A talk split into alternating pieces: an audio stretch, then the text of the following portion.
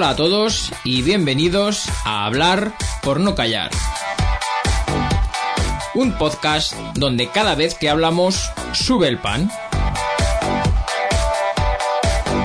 Un podcast sin pelos en la lengua donde no nos casamos con nadie. Y donde hablamos con total libertad pese a quien pese. Empezamos.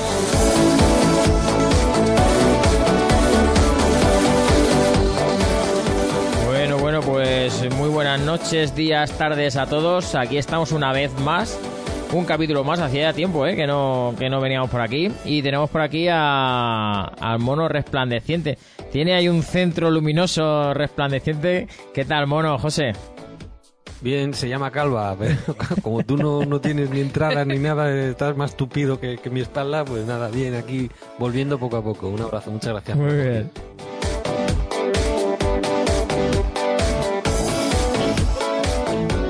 Y tenemos a, también a Iñaki que se está descojonandir por ahí con su conexión ultra mega... mm, ¿Cómo? Madre mía, qué, qué mal le va.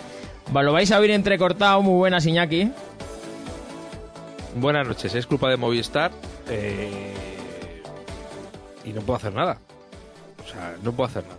Pásate a Digi. Buenas noches. No has dicho, no has dicho que ibas a, a- a poner una manguera gorda ahí que fuera todo ahí por... Una manguera gorda, pero no he ido a por ella. O sea, es un tema, no es un tema de conexión, es un tema De fontanería. bajar, que no he ido a por el cable. Ah, vale. Exactamente, a por el cable gordo para Vale. Pero prometo ir para la semana que viene. Para la semana. ¿Habéis, habéis habéis oído? Para la semana. bueno, pues. Ah, bla, bla, bla. Nada, hoy Angelito está de fiesta. Eh, ha librado. baja. Ha librado, a causa baja. Y nada, hoy, vamos, no podemos hablar de otra cosa porque. Eh, solamente se está hablando de eso en noticia, eh, ¿cómo se dice? Hashtag eh, eh, mundial, topic. sí, trending topic, eh, solo si es sí. Mundial. Sí, Mundial. sí, Exactamente. Totalmente. Solo Sí, sí, sí, sí, sí. es sí, Total- pero claro, no, si no fuera así, ¿qué sería? Solo Pues sí no, es no. ¿no? Claro, pero es que, es que Claro. no tendría sentido tampoco. Bueno, ¿qué os parece, qué os Claro. parece la que se está liando, que se está liando gordita, eh? O sea, no es, no no es moco de pavo. Yo creo que es lo más intenso que ha pasado en meses. Es que es muy grave, está saliendo gente condenada, eh, culpable de un delito tan grave como abusos sexuales, violaciones, vejaciones y demás, y se les están rebajando la condena. Y lo triste es que nadie está intentando arreglar o, o recular o, o deshacer o decir, mira, la hemos cagado, pero vamos a evitar que esto vaya a más. No están intentando arreglar nada, están echando para adelante y no están pensando nosotros como personas que tenemos un problema con cada vez más violadores en la calle o las víctimas con diciendo, por Dios, han soltado a- a- al que me ha violado, ¿no? Están mirando su defenderse y quedar bien delante de los suyos y somos ganado. Lo que viene siendo huir hacia adelante.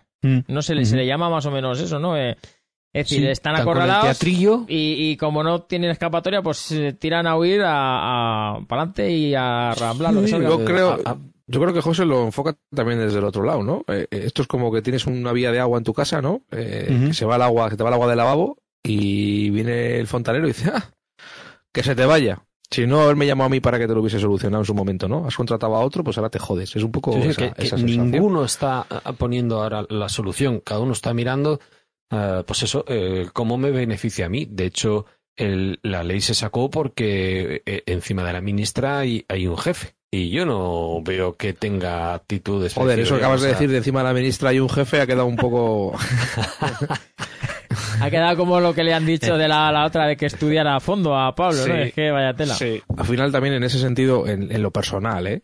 Independientemente de, de la parte técnica de la ley, que no olvidemos que han votado 204 tíos en el, en el Congreso, con lo cual demuestra que no tienen ni puta idea ninguno de los 204 que le han votado. Sí que es la cierto que alguno que, Mm. claro, sí que ha habido alguno que tiene algo más de conocimiento, que ya a toro pasado ha dicho que una disposición transitoria hubiese sido necesario. Pero claro, a toro pasado. También mm, hay que añadirle que estos señores eh, de Podemos pues han pasado ampliamente de todos los consejos, entre comillas, que les han dado a la hora de, legislar a sabiendas de que no tenían ni idea de cómo se organiza esto. Pero esto no viene de ahora, porque yo recuerdo que la primera polémica que hubo en el gobierno fue con el ministro de Justicia, que hubo en su momento, que les intentó explicar en un consejo de ministros a estos señores eh, que una cosa es el espíritu de la ley, una cosa es lo que tú quieras hacer y otra cosa es cómo se lleve a cabo. Y hubo acusaciones de, bueno, eh, de cierto ánimo por parte del ministro de Justicia de coaccionarles, cierto ánimo de darles lecciones, cierta condescendencia. Entonces, bueno, puede estar muy bien,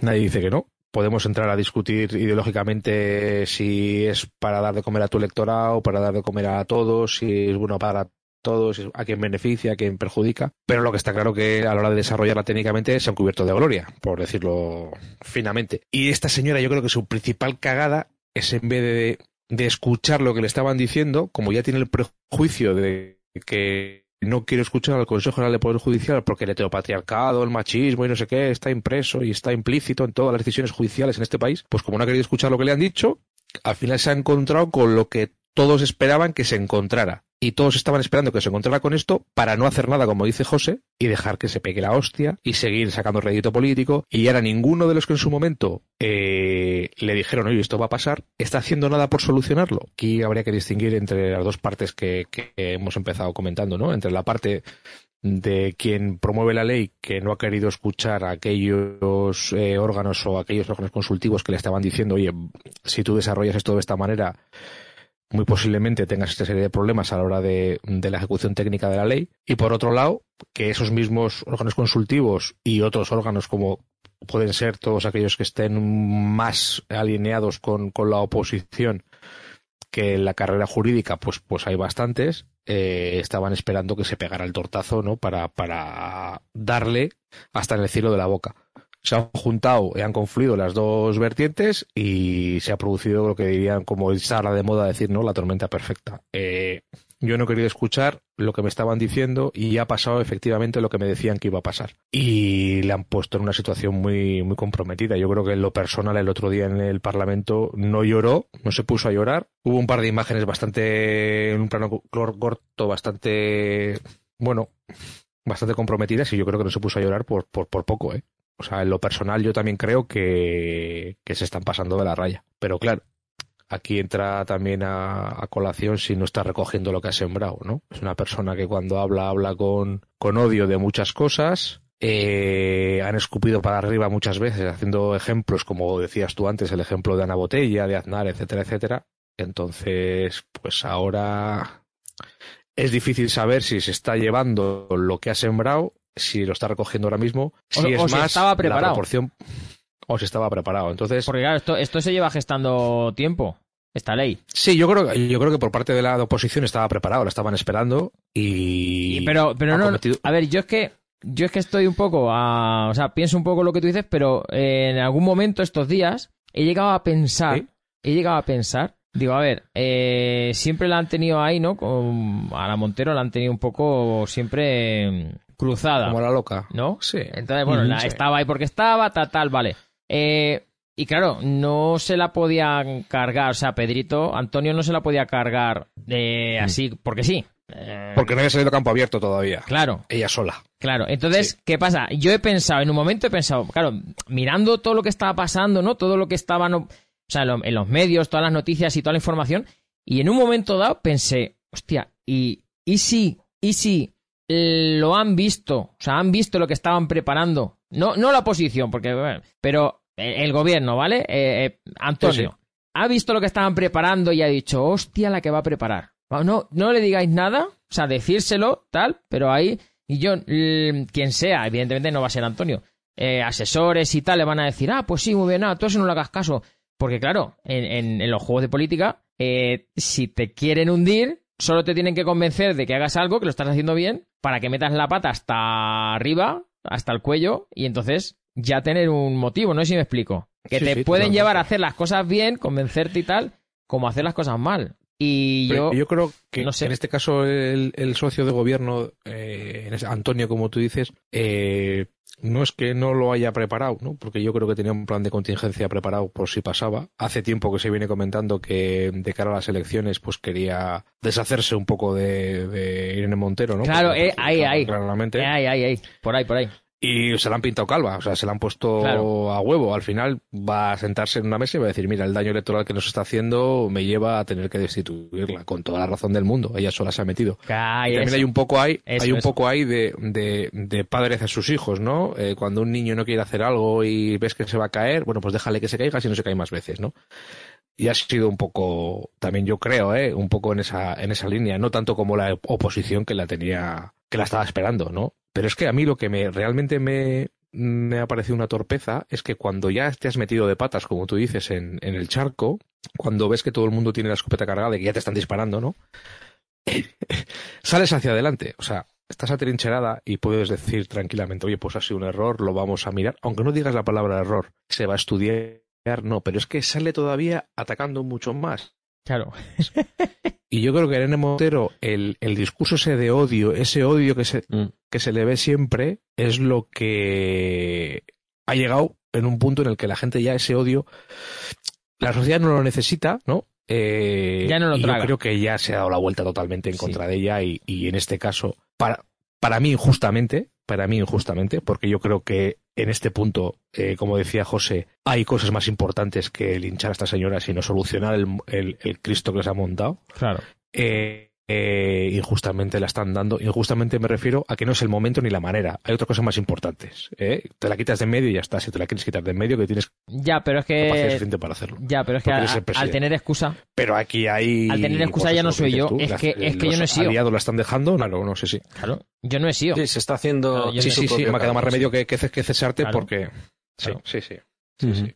Luego lo personal, eh, podremos su propio caldo, sí. Porque no reconoce ningún error ni rectifica en ningún momento es que no. Claro, es un tema personal ya, eh, José. Es que al final ya es un tema de personalidad, de, de, de, carácter, ¿no? también de supervivencia política. De decir, coño. Y luego hay una cosa que a mí me llamó la atención hace, no sé si fue hace tres semanas o así. Unas declaraciones de Pablo Iglesias arremetiendo contra Yolanda, mm. eh, que para mí Yolanda es el paradigma de lo que tendría que buscar un partido como Podemos, ¿no? Conseguir colocar uno de los suyos en un ministerio eh, tan significativo como este, como el que está Yolanda Díaz, conseguir llevar adelante políticas que son ideológicamente lo que tú quieres llevar adelante y encima mimetizarlo totalmente con tu socio de gobierno, ¿no? Porque prácticamente Yolanda Díaz ya es parte del PSOE más que de Podemos. Eh, pues en vez de vanagloriarte de eso y decir, oye, pues mira, esto lo hemos hecho de puta madre y nuestro objetivo debería ser este con todos y cada uno de nuestros ministerios en vez de enfrentar a la gente y, y acantonarnos un poco en nuestras ideas un poco más extremas, pues coge el tío y encima la critica y la dice que no se olvide de dónde viene, que ha llegado allí por ellos, etcétera, etcétera, etcétera, etcétera. Por eso, yo los últimos meses, desde que el Chepas se cortó la coleta, mm, me he desilusionado un poco del personaje. Le, le, pretendía más inteligente de lo que realmente ahora mismo me lo parece. No sé si vosotros tenéis la misma sensación. ¿Pero quién? ¿Quién te parecía más inteligente? Eh, Pablo Iglesias. ah, sí, sí, sí, a mí también. Pablo Iglesias. Sí, sí. Yo pensaba, yo pensaba que tenía unos planes más complejos. O sea, Sí, sí, exactamente. Que, era un master, sí que mastermind. Sí, que, lo que lo tenía todo más pensado. O sea, que, que tenía pues esto y después esto y después esto, ¿no? Digo, este tiene una... En su cabeza, ¿no? Tiene como un guion, una manera de... ¿Cómo? Pi, ¿no? A primera de cambio, macho, se desmonta todo y, y, y te deja un poco, yo qué sé, no sé, frío. Sí, sí, sí. Yo me esperaba que tuviera más calado político, desde luego, y que tuviera luego eh, más calado, porque cuando se retira un poco, cuando se retira un poco, ¿no? Cuando se retira de la escena política, todos pensábamos que había detrás de aquello. Es que tiene que haber algo. Un plan maestro, ¿no? Tiene que haber algo, tal, no sé qué. Y igual es mucho más prosaico de lo que pensábamos. Ya, o no. Yo es que no me termino de creer que, que todo hasta llegar ahí para nada. O sea, bueno, para nada. Pero entiéndeme, para llegar ahí para después desaparecer, es que a mí me huele mal. O sea, me huele raro. Mm, me, parece que que falta ahí, que falta... El regreso por segunda vez del macho alfa, ¿no? Bueno, no lo sé. No, ahí, no lo sé, ahí te, falta, te faltan capítulos. Pero mira, esto me recuerda a mí mucho a estas series, esta famosa serie Juego de Tronos, ¿no? Que todo el mundo, cuando iba guionizado por el autor original, todo iba muy bien, ¿no? Y cuando ya se pierde un poco el guion original y, se empiezan a inventar cosas los guionistas, pues bueno, pues hay temporadas que, que sí que van bien, temporadas que van mal eh, aquellos fieles seguidores que dicen esto no es lo que nosotros estábamos viendo, no es fiel a la, a la, idea original, no es fiel a la ideología original, pero seguro que tienen algo pensado para que esto... Y luego acaba mal, ¿no? Por decirlo de alguna manera. Y yo creo que esto es un poco ese ejemplo. Eh, el guion llegaba hasta donde llegaba. Eh, yo creo que también Podemos encontrar una situación de formar parte del gobierno que tampoco se lo esperaba. Eh, lo asumió de una manera bastante, bueno, posición de fuerza, diciendo yo quiero estos ministerios, quiero tal, tal. La gente lo, lo identificó, sobre todo el electorado de izquierda, lo identificó como algo positivo. Eh, para trasladar, para llevar un poquito a la izquierda, arrastrar un poco a la izquierda al PSOE, ¿no? Que parece que en este momento pues hacía falta controlar a, a Pedro Sánchez y a sus complejos mesiánicos y todas estas historias. Y luego resulta que ha sido peor el remedio casi que la enfermedad, ¿no? Que, que, que has hecho lo de la ministra consorte, cuando tú lo criticaste en su momento con Aznar y con Ana Botella, y que hay declaraciones que le han venido a colación por parte de Vox de, de vídeos en televisión de este señor, que a este señor lo que le perjudica mucho es la hemeroteca. Sí. La hemeroteca le, Claro. le hace polvo. Le hace polvo, ¿no? Porque, porque ha hablado mucho. no por otra cosa. Como ha hablado tanto. Y ha hablado pues mucho final- metiéndose de, de los políticos, como tal, así en entrecomillados, de Sí. los políticos. Sí, sí, sí. Y luego él no ha sido un político igual al 100%, pero al 80% sí. Entonces, claro, no, y ha sido muy, muy Sí. hipócrita. claro, todo lo que ha Sí. dicho en contra de los políticos, Mm. lo, lo que decíais antes, es- escupes hacia arriba, o sea, mm, Claro, te cae. si- claro, si tú al final te conviertes en lo que criticabas, pues claro, todo lo Claro. que has dicho te lo puedes aplicar a ti mismo. Claro. Hay que hacer scratches porque que, eh, se puede acosar a- al legislador, pero no os acerquéis a 500 metros de mi casa, tengo que poner a la Guardia Civil. No me puedo fiar de alguien que no vive cerca del pueblo, porque si no vive cerca del pueblo no está en contacto con la realidad, pero yo me voy a un chale a Galapagar. No me puedo fiar de, yo no me fiaría de un político que se compra un ático de 600.000 euros por de guindos, pero yo me compro un chalet por más de 600.000 y con política, con críticas y tal. Nos vamos a limitar nuestro salario a, a máximo, máximo, con- pero máximo como mucho, ¿eh? A tres veces el salario mínimo de un español, pero luego cuando llega arriba, oye, tres veces igual nos hemos quedado cortos. La señora Botella entró a dedazo, pero yo la mía entra a braguetazo. Y vas tirando la meroteca. Pensaba que ibas a decir otra cosa en vez de braguetazo. Sí, sí. Empezaba por Po. sí, sí. Y acababa por zo. El... Sí, sí. Y luego la señora Montero se ha cubierto de gloria también por sí misma. Quiero decir, yo quiero recordar el caso de María Sevilla, que es una, una madre Sí. que tenía secuestrado a un hijo, Sí, sí. secuestrado, lo tenía que no podía salir de día, las ventanas tapadas, versos bíblicos, no recibía educación, el niño no sabía los conocimientos del colegio que tenía que saber por su edad, el padre recibiendo todo el rato falsas denuncias que eran mentira, que se demostraba luego que era mentira y a la secuestradora esta no solamente le llama madre protectora, sino que le quita la condena y le da la, pat- la matria, bueno, la potestad de- del crío. O sea, es Sí, sí. exagerado. Yo no sé si se junta con sectarios o, o- o no sé, tío. No, ¿sabes lo que pasa? Yo creo también, eh, José, que al final Mm. eh, yo ahora lo podría interpretar en una clave de me voy a dirigir directamente contra mi electorado porque voy a buscar una posición de fuerza en una minoría de 20, 25 votos, 28, 18 votos Mm. En las próximas elecciones que me hagan ser partido bisagra para la izquierda, ¿no? Pero lo que no están contemplando, creo yo, ¿eh? Desde mi punto de vista es que y posiblemente las elecciones próximas que vivamos, a no ser que de aquí a dentro de un año pase algo eh, rollo el 11M o algo así, me refiero al impacto, ¿eh? No a que, que pase Mm. algo similar. Eh, y si la izquierda quiere formar gobierno, pues aquí estamos nosotros, ¿no? Eh, en una posición que luego yo creo que desde el punto de vista de la izquierda es un error porque te vas a ir al, al concepto de izquierda unida de Anguita que al final llegó Llamazares y se lo cepilló. Pero yo creo que están en esa clave. Y el tema de, de Irene Montero, hasta visualmente en la televisión, cuando aparecía ella, en ese encuadre que le hacen, parece que está sola, tío. Aunque, aunque tenga una- dos personas una a cada lado, parece que está sola siempre. Y eso yo creo que no es, no es casualidad. La mirada, esa perdida, esas ganas de llorar, estaba roja, estaba bastante, no sé, como bastante colapsada, ¿no? Con lo que le estaban diciendo. Sí que es cierto que le tiraron con todo, ¿eh? eh Pero le que tiraron, decir, le tiraron bastante. Pero es que, claro, tú has estado. eh, esto es como un boxeador, tío. Si tú repartes como Tyson, te esperas que encajes. Y te meten la primera galleta y te vas a la lona, pues. Claro, y dices, está, hostia. está llena de odio y luego yo no sé si tiene contacto con la realidad, te lo digo en serio, a ver, yo ya estoy cansado de llamar fascistas a todo el mundo, que si a los jueces, que si no sé qué, que resulta que luego la mayoría son mujeres, juez, pero bueno, yo Pero bueno, eso- Mira, yo hoy tenía esa, esa, esa discusión, bueno, esa discusión no, esa, ese comentario con un compañero de trabajo Eh, que sean mujeres no quiere decir que no sean machistas.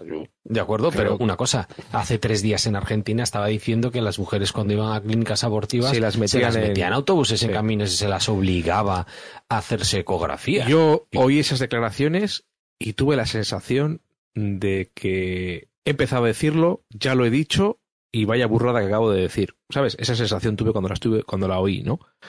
Pero el problema que tiene es que no es capaz de retroceder sobre sus pasos y decir, oye, aquí me he equivocado. Que la daría mucho, mucho rédito político, ojo, ¿eh? Mm. Yo creo que a una señora como Irene Montero, el coger y decir, oye, aquí me he equivocado, pero además asumiéndolo personalmente, ¿eh? individualmente. Aquí me he equivocado, pero ha sido por exceso de celo, ha sido por, por quererlo hacerlo bien.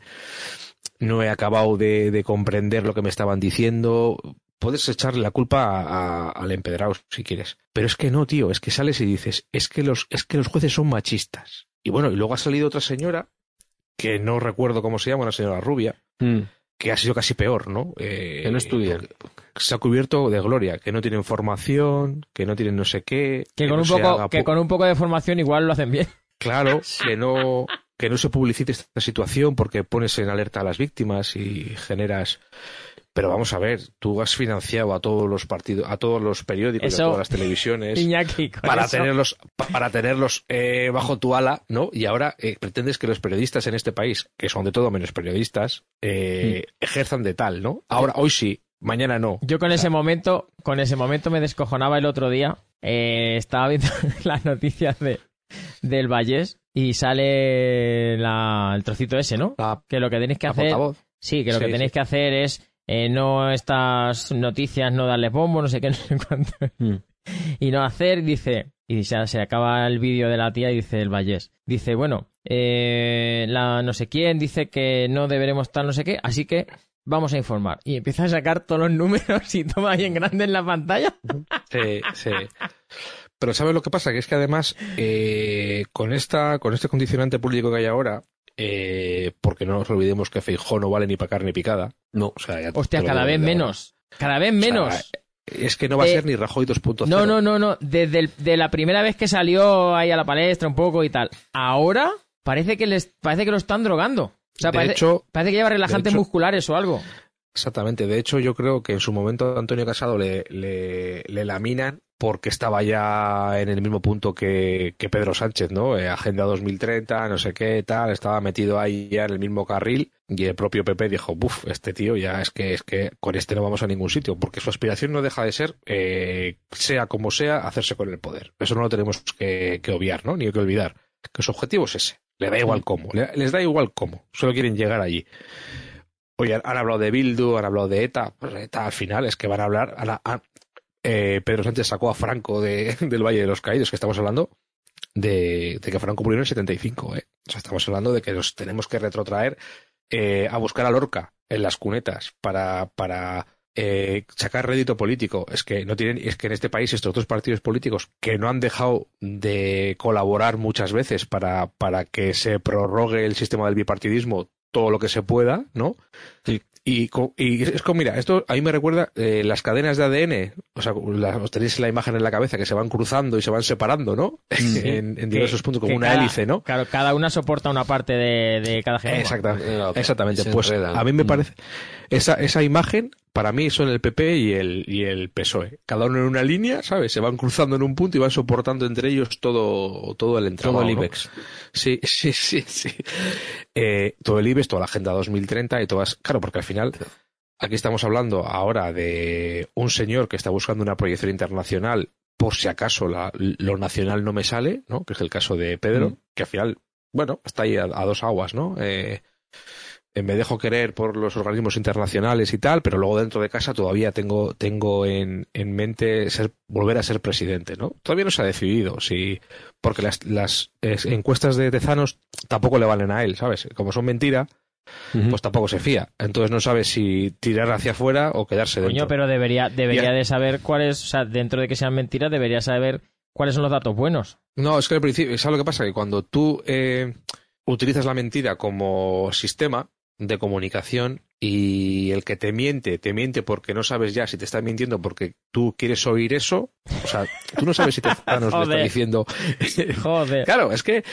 No, no, tú plantéatelo. eh, tú eres Tezanos ahora mismo, no eres Pedro Sánchez. Y tú sabes lo que Pedro Sánchez quiere oír. Y tú se lo dices. Pero a ti ya te da igual los resultados. O sea, a ti el análisis de datos, pero, la muestra te da igual. Me estás recordando. el resultado. Claro, pero tú me estás recordando, por ejemplo, pues a cualquier jefe de estos del Kim Jong-un, ¿no? Que, que, le tiene que decir las cosas que están saliendo bien. No, el misil, sí, sí, el misil se dirige y funciona de puta madre. Sí, sí. Porque como le diga, de, la, tobera, sí, Claro, porque como le diga que ha salido mal, se lo elimina. Más o menos estoy entendiendo eso. Claro, porque eh, tú tienes el ejemplo, tú tienes el ejemplo de Iván Redondo, que se lo fulminó. Tienes el ejemplo de lo que ha pasado en Podemos con todos aquellos que llegaron al 15M y que se plantaron en el Congreso en las primeras elecciones que hubo para el Parlamento Europeo. ¿Cuántos quedan de esos? La purga de Stalin es una mierda comparado con lo que ha hecho Pablo Iglesias. Es Garzón. Garzón que, que nos pasaba por allí pobre, de soslayo más tarde y le han colocado que también se está cubriendo de golo. Garzón, el pobre, que su, su mayor el logro político es salir haciéndose una tortilla con la camiseta de la República Democrática Alemana. Ese es su, su mayor hito. Porque todo lo demás han sido paridas. O sea, cada seis meses dice una parida. Además, si te fijas, temporalmente lo puedes acotar casi. Cada seis meses dice una parida. de la, para que, se habla. Para que, de la que se habla, ¿eh? Para que se le vea. Para que diga, mira. Claro, este a él le da igual. Yo creo que a él también le, le pasa como a Tezanos, ¿no? Le da igual lo que diga. Él lo que busca es la parida. Que hablen, que, hablen de mí o que sea malo. Eso es, un principio. Efectivamente, efectivamente. Dijo en su momento lo de la carne, dijo lo del vino en los, en los menús del día, ¿os acordáis? Que había que quitar el vino de los menús del día. Se quedó tan pancho. Eh, ahora te viene con el rollo de. Que no, se van a poder, que no se van a poder hacer apuestas en el mundial. Eso, luego con el aire acondicionado, mientras él tenía el suyo a tope, que no lo pongamos. Eh, este tipo de cosas, al final, son, son cosas tan pueriles que dices, pero este tío, este tío, o es más listo de lo que parece, o simplemente mm. tiene una línea argumental que es que se hable de mí, como dices tú, aunque sea mal. Bueno, que se hable de mí y tal. Y esto viene a colación, lo que te quería yo decir de, de cuando utilizas la mentira sistemáticamente, tienes el ejemplo enfrente de Ayuso. Yo hoy he tenido una conversación con un amiguete, que a ver si un día podemos conseguir que, venga, eh, hablando de ese tema, ¿no? Del tema de, de Madrid, que a Madrid a nosotros nos parece un parque temático, porque lo vemos por la tele. Te quiero decir, no estamos allí, no sufrimos los vaivenes de la política madrileña, sino que, bueno, lo vemos ahí como si estuviera, bueno, como si fuese una serie, ¿sabes? Y todos estamos de acuerdo, creo que estamos aquí, que Ayuso no, en, una peritación forense de salud mental igual no la pasaba. ¿Vale? Por decirlo finamente. Igual no la pasaba la primera. Pero es que Ayuso tiene una cosa que estábamos hablando de ese tema. Me decía, es que tú no sabes lo que es estar en Madrid porque me cago en la leche, porque el tema de la sanidad es que Joder, sale la tía y dice, el Zendal ha dicho la OMS que es el mejor hospital para el tratamiento de la pandemia, es referente mundial. Claro, tú no sabes si eso se lo ha dicho la OMS o no, porque no sabes si se lo han contado uno de un asesor suyo y le ha dicho, esto, esto lo dices hoy en el Parlamento y te quedas tan pancha. Porque al final, Ayuso, como casi todo lo que dice es mentira, no digo que sea una mentirosa, sino que dice lo que le sale de ahí. La, la, información, los datos, ¿te refieres? Exactamente. Ella. Entonces, para ella, el hablar en el Parlamento eh, madrileño es como jugar al Fallout, es un mundo abierto. Es que la mentira es un mundo abierto. Tú llegas, la dices y ella construye su discurso en torno a la mentira, se cree lo que dice, yo creo que también se lo cree en buena parte, y hace declaraciones de todo tipo, como esto del Zendal, que esos datos al final se han demostrado que no hay en ningún sitio, o sea, que no existe, eso no existe. ¿Cómo va a decir la OMS que en Zendal, que no sabe ni lo que es, eh, es un eh, hospital pionero en, en la lucha contra la pandemia? Pues igual la información es ha dicho un periodista que el Zendal pues podría constituirse como un hospital puntero en esto. Y, la OMS ha dicho, ah, pues sí, pues puede, pues vale, ¿no? Te quiero decir que hay una interpretación torticera por parte de ella de las informaciones y las suelta y las tira en cualquier declaración. Pero es que la que tiene enfrente, la mamá médico, no la puede contrarrestar porque no es capaz de dar veracidad o no a lo que dice Ayuso. Entonces, en el intercambio ese que hay, pues acaba de ser un intercambio corto, te quiero decir, que no, no tiene tiempo para sopesar lo que la otra le está diciendo. No la puede contradecir ni le puede decir, pues esto que dices es mentira porque no lo sabe. Entonces, como lo que acaba de decir Ayuso se lo acaba de inventar, le acaba de pasar por la cabeza de algo que ha oído, que cree que no sé qué, la otra no lo puede contrarrestar y dice otra parida. Pero claro, dice una parida que sea cierta. O sea, intenta dar un argumento cierto que, que coincida con lo que está diciendo Ayuso para para discutir con ella, ¿no? Para contraponer otro argumento. Y al final queda un diálogo como muy de besugos, ¿no? Una tía que tú sabes que no está bien del bolo, eh, diciendo lo primero que, viene, que le viene a la cabeza, que encima cuenta con el apoyo de la gente, con el apoyo popular, eh, diga lo que diga ya, yo creo que Ayuso ya diga lo que diga, la gente la apoya porque ya ha entrado en esa dinámica de que les cae bien. Sí, de alguna es manera, como, y- es como Antonio. Es como Antonio en su círculo, cae bien, cae bien porque, Eso es. porque cae bien, ya está. O sea, mm, él Tiene su Oye, público. sí, se pone ahí de pie, hablando- se pone de pie y cae bien, ya está. Estoy haciendo un repaso, no sé cuánto tiempo durará el gobierno junto, ¿no? Yo creo que eh, Antonio está echando la cuenta de decir, ah, vamos a dejar que estos se hundan solos, porque es que, Sí, sí. fijaos, hemos hablado de Garzón, hemos hablado de Irene Montero, tenemos también en el gobierno a Ione Belarra, no sé qué opinión Hostia, tenéis de... Está muy callado últimamente, ¿eh? porque lo que le está cayendo a la otra, claro, dice. Carrie, Está- está- ¿eh? Por otro Y- lado, tenemos que esto ha tapado el escándalo anterior, que era el gordo con eh, Fernando Grande en Marlasca, que ya lleva unos cuantos. No, no ha pasado nada en Marruecos desde que estamos hablando del sí es sí. Nada, ¿eh? Nada, no ha pasado nada. Se ha olvidado. ¿Por qué? Este, eh, José, la víctima era Marlasca. Pero ahora hemos visto una más gorda, que nos mola más. O sea, íbamos Mm. a cazar el. Éramos el emérito con la escopeta, que íbamos a cazar el rinoceronte y hemos visto el elefante. Y hemos dicho, hostia, el elefante me mola más que el rinoceronte. Y le han así. dicho, oye, el rinoceronte también mola. Y dice, sí, sí, pero me mola más el elefante. Entonces, ya se ha acabado, se ha pasado. Era una buena pieza, pero, pero ya se ha ido, ya se ha, se ha escondido en, No. en- en el- O sea- los árboles y ya está. Claro, esta es mejor, esta es mucho mejor porque esto es caza mayor. Y también el otro, ya, ya, ya, pero esto, esto va en lo personal. Esto, Mm. esto es una tía de Podemos. Es que es, que es, que es, es que es la pieza. O sea, si estamos hablando de una pieza. Pero no, eh, es, no es una tía de Podemos, es la tía de Podemos. la tía de Podemos. Eso te iba a decir, que estamos hablando de una, de una pieza. Solo hay una pieza más grande, una pieza más grande que Irene Montero, que es Antonio. Claro. O sea, no hay Sí. ninguna pieza más grande. Sí, que- porque Nadia Calviño, Yolanda Díaz... no, no, no, No son, no son, tan, no son tan no. mediáticos. O sea, no, no, María Jesús Montero tampoco no llega. Tú le en el preguntas a- candelero a, esa Tú le preguntas al 90% de la gente quién es Nadia Calviño y Mm. Mm. no saben ni No, hombre, sonará sabemos la- todos, ¿eh? La economía sabemos todos, pero... Sí, sí, pero bueno, por la calle, pero Irene Montero seguro que... Eso es igual, mira, ¿recuerdas cuando preguntaban por los presidentes de los bancos? Todo Cristo conocía a Botín, pero nadie sabía que era el del BBVA.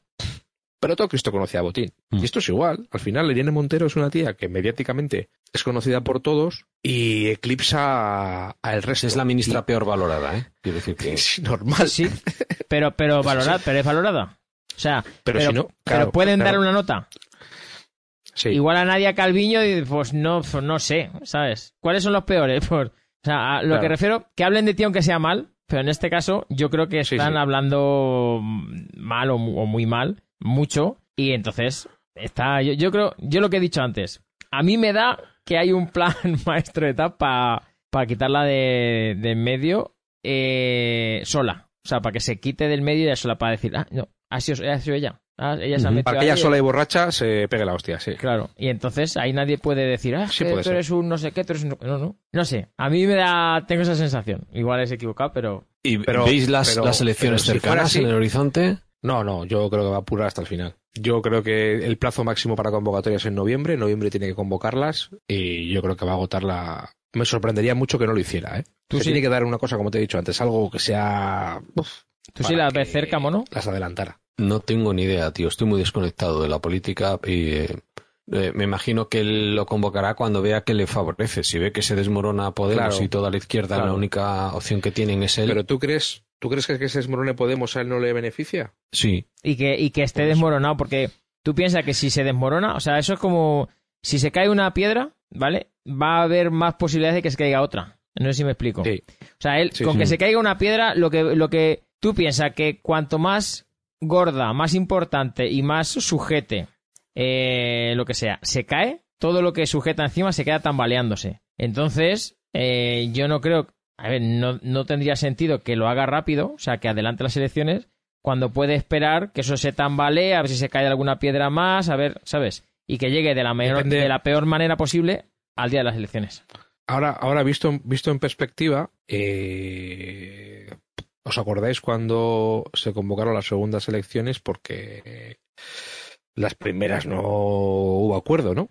y podía haber gobernado tranquilamente Ciudadanos con, con el PSOE, tranquilamente. Eh, y aquello se desechó. y siempre nos quedó la duda de si Antonio no se, hubiera, había puesto de acuerdo con, con Riverita o si había sido al revés, Riverita con Antonio. Eh, y siempre nos quedó esa duda, ¿no? La, la, la, verdad es que se fueron a las elecciones, se hizo una división de poder mucho más complicada, ¿no? Y al final se llevaron unos acuerdos mucho más complicados para, para llegar al poder. Y aupar a Podemos al poder. Jo, yo siempre he dudado, digo, jo, no se fueron capaces de ponerse de acuerdo, ¿no? Tienes que, podías haber prescindido de Izquierda eh, Unida, bueno, de Podemos. Podías haber uh -huh. prescindido de RC, haber prescindido del PNV. No tener que hablar con el Polo Navarro, ni con Coalición Canaria, ni con nadie. Haberlo hecho con Rivera. Y yo creo que con la capacidad que tiene Pedro para, para trincar a la peña, eh, a Rivera lo hubiese cogido rápido. Yo creo. Yo creo. No era rival eh, Rivera para las mañas de Pedro Sánchez. Y en cambio, eligió eh, la vía difícil, tío. Eh, irse con los podemitas ahí a, a, sabiendo que iba a ser como un parto, cada cosa que hicieran, eh, irte con el PNV sabiendo que te va a sacar las tripas, irte con eh, Izquierda Republicana, eh, Cataluña, etcétera, etcétera. Entonces, el elegir ese camino a mí siempre me quedó la duda de si, si lo otro fue imposible, ¿no? O que si realmente no quiso Rivera porque vio claramente que, que Pedro le iba a, a pasar por encima. Esa duda siempre me ha quedado. Y ahora lo que se plantea en unas elecciones va a ser un escenario similar, o sea, todo muy atomizado y a pactar, ¿no? Eh, esperando que Vox le coma al PP todo lo que pueda y que Podemos se vaya diluyendo para que yo pueda tener más votos que los que tuve la última vez, que yo creo que no es descabellado, ¿eh? O sea, aquí, como decía Paco, eh, eh, no a marchas forzadas y era la herramienta, era el arma, ¿no? El arma definitiva que tenía el PP. Quitamos a Antonio Casado porque no vale, porque vamos a poner a Feijóo que sí que vale, ¿no? Y al final, si tú esto consigues eh, dilatarlo en el tiempo y llevarlo hasta el final, mmm, igual lo que estás buscando es que Feijóo se vaya desgastando, ¿no? Y que ese primer empuje que pudo tener cuando saltó a la palestra desaparezca. Yo lo vería así, ¿eh? Uh -huh. Sí, porque además, además y... se está viendo. O sea, yo Está pasando, sí, sí. Sí, sí, yo, yo cuando lo veo ahora al fijo hablando y tal, o dando algún discursito, lo que sea, dijo, digo, mmm, o sea. Mejor callado, sí. O sea, es que da, da como un poco de pena. Al principio era, ah, mira, tal, uno nuevo, tal, y ahora es como, no sé, demasiado. Yo para ser, para se, ser político. Se ha consumido muy rápido, se ha consumido sí, muy rápido. Para sí. ser político hay que tener más, más energía. O sea, no, más no, energía, no, vemos más... entonces quién, quién nos puede solucionar el tema este de la inflación que nos está arruinando a todos, ¿no? Hasta el 2025 al 4%, entre el 4 y el 5%, eso está ya descontado. 4 y 5%. Joder, hasta es que hasta ahora, ahora mismo estamos al 10. Por eso, España al 10, final, Italia 9, Alemania 8, al 5%, Francia 6. Cuando te acostumbras a vivir al 10, el 5% te parece la mitad. Claro, aceptable. Eh. aceptable. Te parece la mitad. Te parece aceptable. No, es, es, pues te estás equivocando. Es menos de la mitad. Sí, por, por, por, por, porcentaje, sí. Pero bueno, Claro. pero que está diciendo que, que era la, la coña de que el 10%, Sí, el sí, 5% sí, te sí, parece sí, menos, no te parece la mitad. Pero, claro, pero, la es- historia es que, es acumulado. Que no es que digas, ahora Coño, bajamos. claro. No, no. Es que el problema está en que matemáticamente eh, somos una nación que nos dejamos, pues eso, nos tienen que poner los números gordos en la tele para que seamos conscientes de las cosas, pero claro, no, no. Una inflación del, del 10% de inflación del 110%. Y al año siguiente, el 10% sobre el 110%. Intereses así- compuestos. Claro, y así, así vas, vas, vas hasta, hasta donde quieras. ¿Qué pasa? Pues que nosotros siempre hemos vivido la idea de que con un crecimiento del 3% se generaba empleo.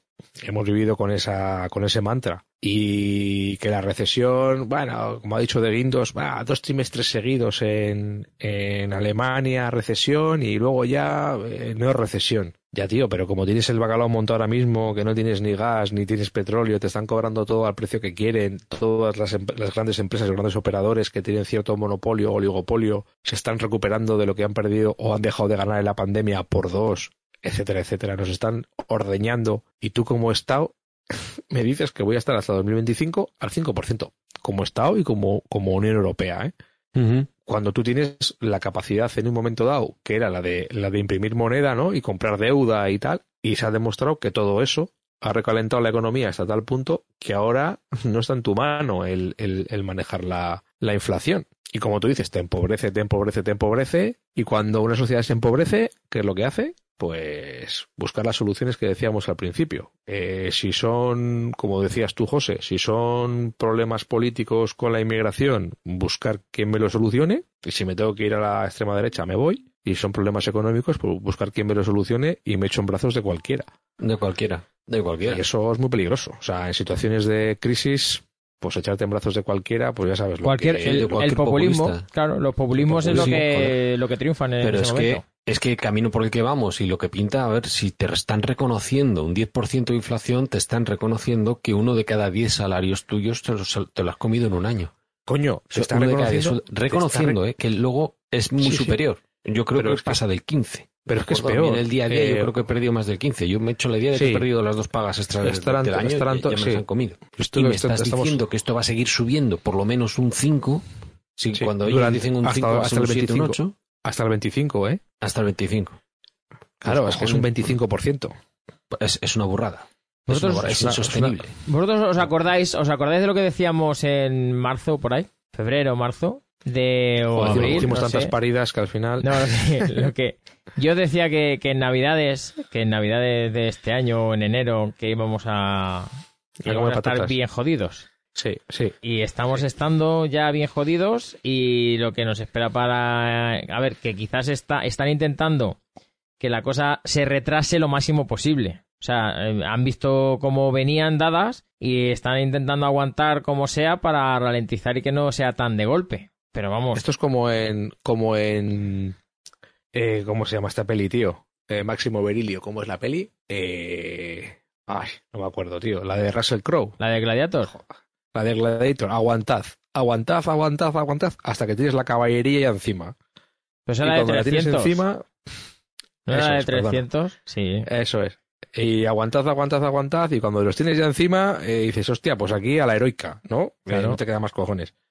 Y en, esa, en ese, eh, vamos a decir, ambiente de heroicidad, ¿no? Se produce una cierta comunión entre, entre la sociedad y, y cuando el problema es muy gordo y estás todo el rato protestando y "Buah", llega un momento que ya cuando la pandemia, por ejemplo, cuando el problema es muy gordo, la gente Mm. se une. Eh, cuando se empieza a aflojar el problema y deja de ser tan gordo, empieza otra vez a, a dividirse, ¿no? Y, y aquí, en este caso, en la economía, como hemos estado subvencionados durante buena parte de la legislatura y nos estamos gastando el dinero que no tenemos en subvenciones, pues saltar ahora a la derecha privatizadora, ¿no? Entre comillas, pues igual no es la mejor idea.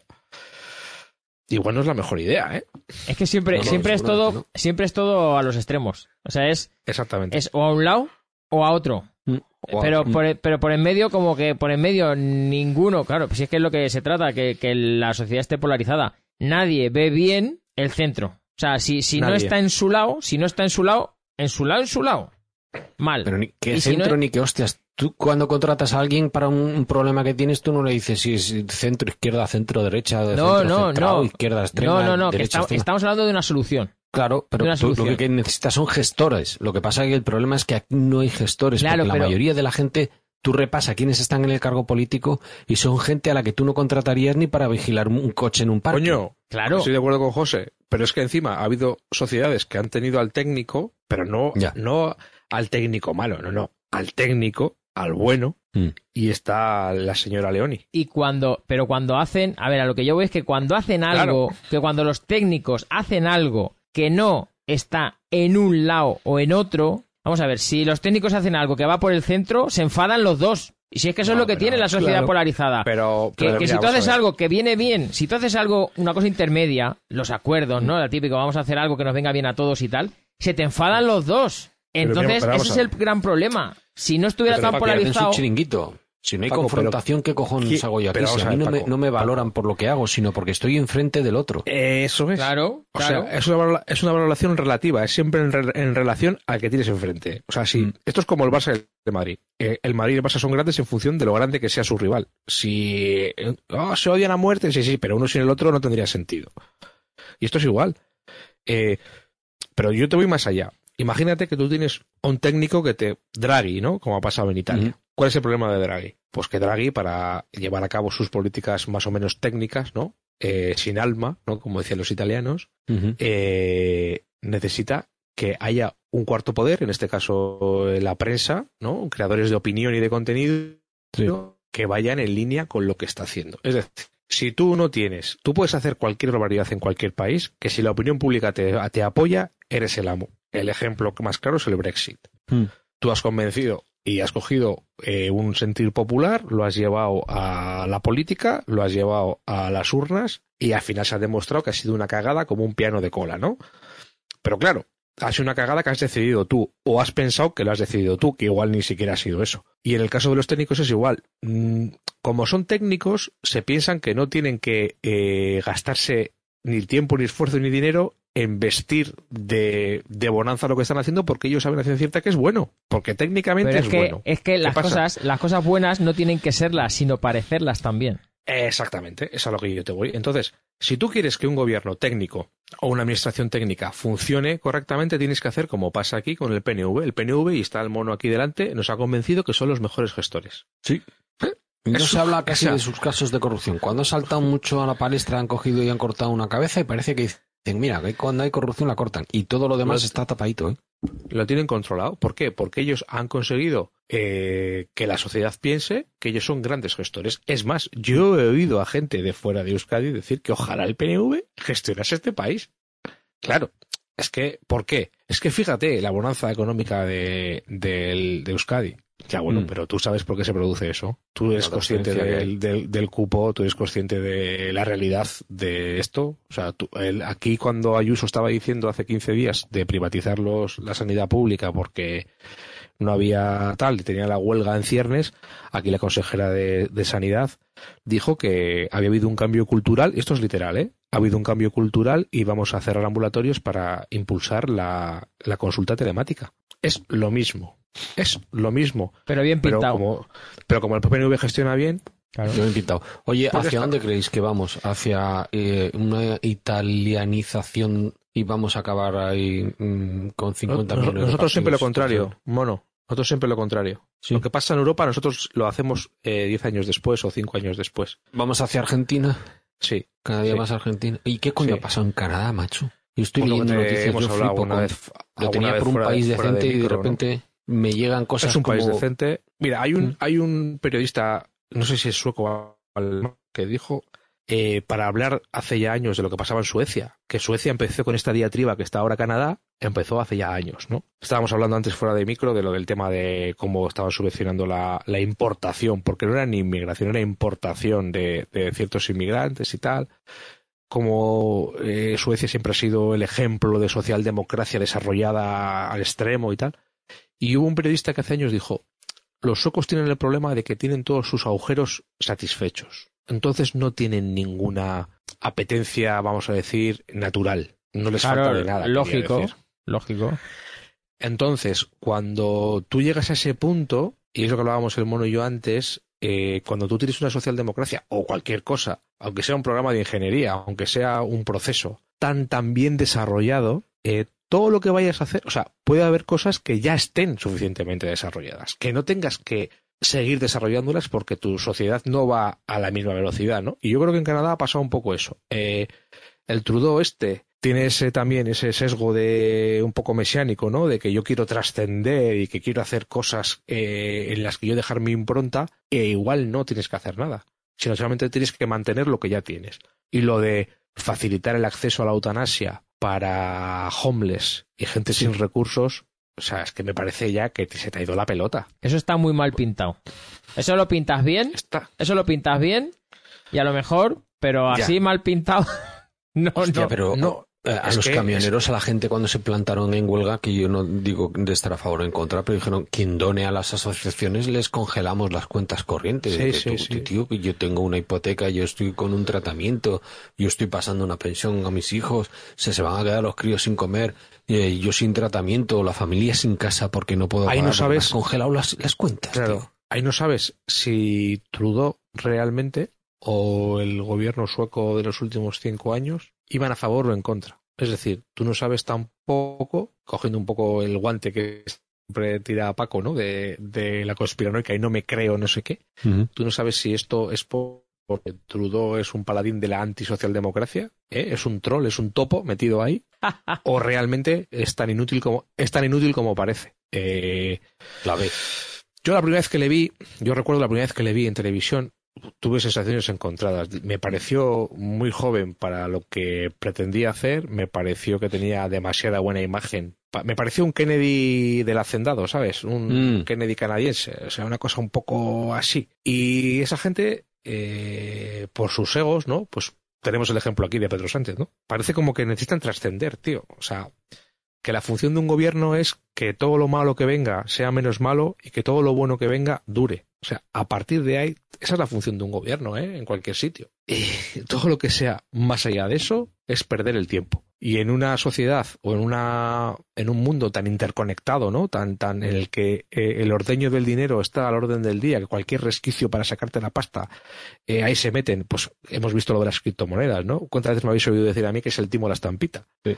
Pues ha salido Warren Buffett el otro día y he dicho, le dicen, ¿cuánto pagaría usted por, por las criptomonedas? Y dice, por todas, 25 dólares. Porque él siempre ha dicho que es un timo. De hecho, hay fortunas ya como la de la de Giselle Bunchen y, Tom Brady que están comprometidas, jugadores de básquet que han firmado acuerdos con FTX y con otras eh, plataformas, esta que se fue a tomar por saco hace poco, eh, que se ha demostrado que es el timo de la estampita. Es que vamos a ver, ¿en qué cabeza cabe que tú para sacar tu dinero dependas de una cartera, de una tal, de tener conexión a internet o tener electricidad? Eh, y porque el timo del tocomocho ha estado siempre eh, presente en nuestras vidas. O sea, no sé, gente inteligente. Imagínate tú el asesor financiero de Tom Brady que le dice que, que meta 100 millones de pavos en criptomonedas. Es que a ti mañana vas a un banco y te dice que metas 20.000 euros en un fondo y pierdes 600 euros y vas al día siguiente a cagarse en tus muertos. Vas tú a, a cogerle de la pechera. Sí. Y este señor mete 100 millones en esa mierda que no sabe ni lo que es, que ni la entiende. Por eso te digo que al final, lo que dice Paco, si tú esto lo vendes bien, lo de poder cepillarte a los homeless con un lanzallamas en los cajeros, pero bien, llevándolos al hospital para que se mueran allí, no es verdad. Eh, si tú esto lo vendes bien, eh, Si has tú- si conseguido tú lo el acceso, el acceso a una muerte digna, igualitario para todos. Claro, si Y tú lo vendes como que es algo bueno para ellos y que es por su bien y tal, y convences a la gente de eso, la gente dice, claro, claro, matarlos a todos. Claro, claro, claro. Que no sufran, evitar que no sufran. Claro, pero se lo tienes que vender, se lo tienes que vender. Por cierto, Nosotros, dime. eh, ¿qué pensáis? ¿Habéis visto la que se está liando en, en Foscom y alrededores? En No? Bueno, yo pensa- pensaba que era Megatron, donde se estaban pegando. A los Pero chinos, sí, sí, contra- luego vi que era Foscom. Se sí, están levantando contra... Sí, sí. Es que Además los- tiene mucha gracia. los habían encerrado, o sea, que, Sí, sí.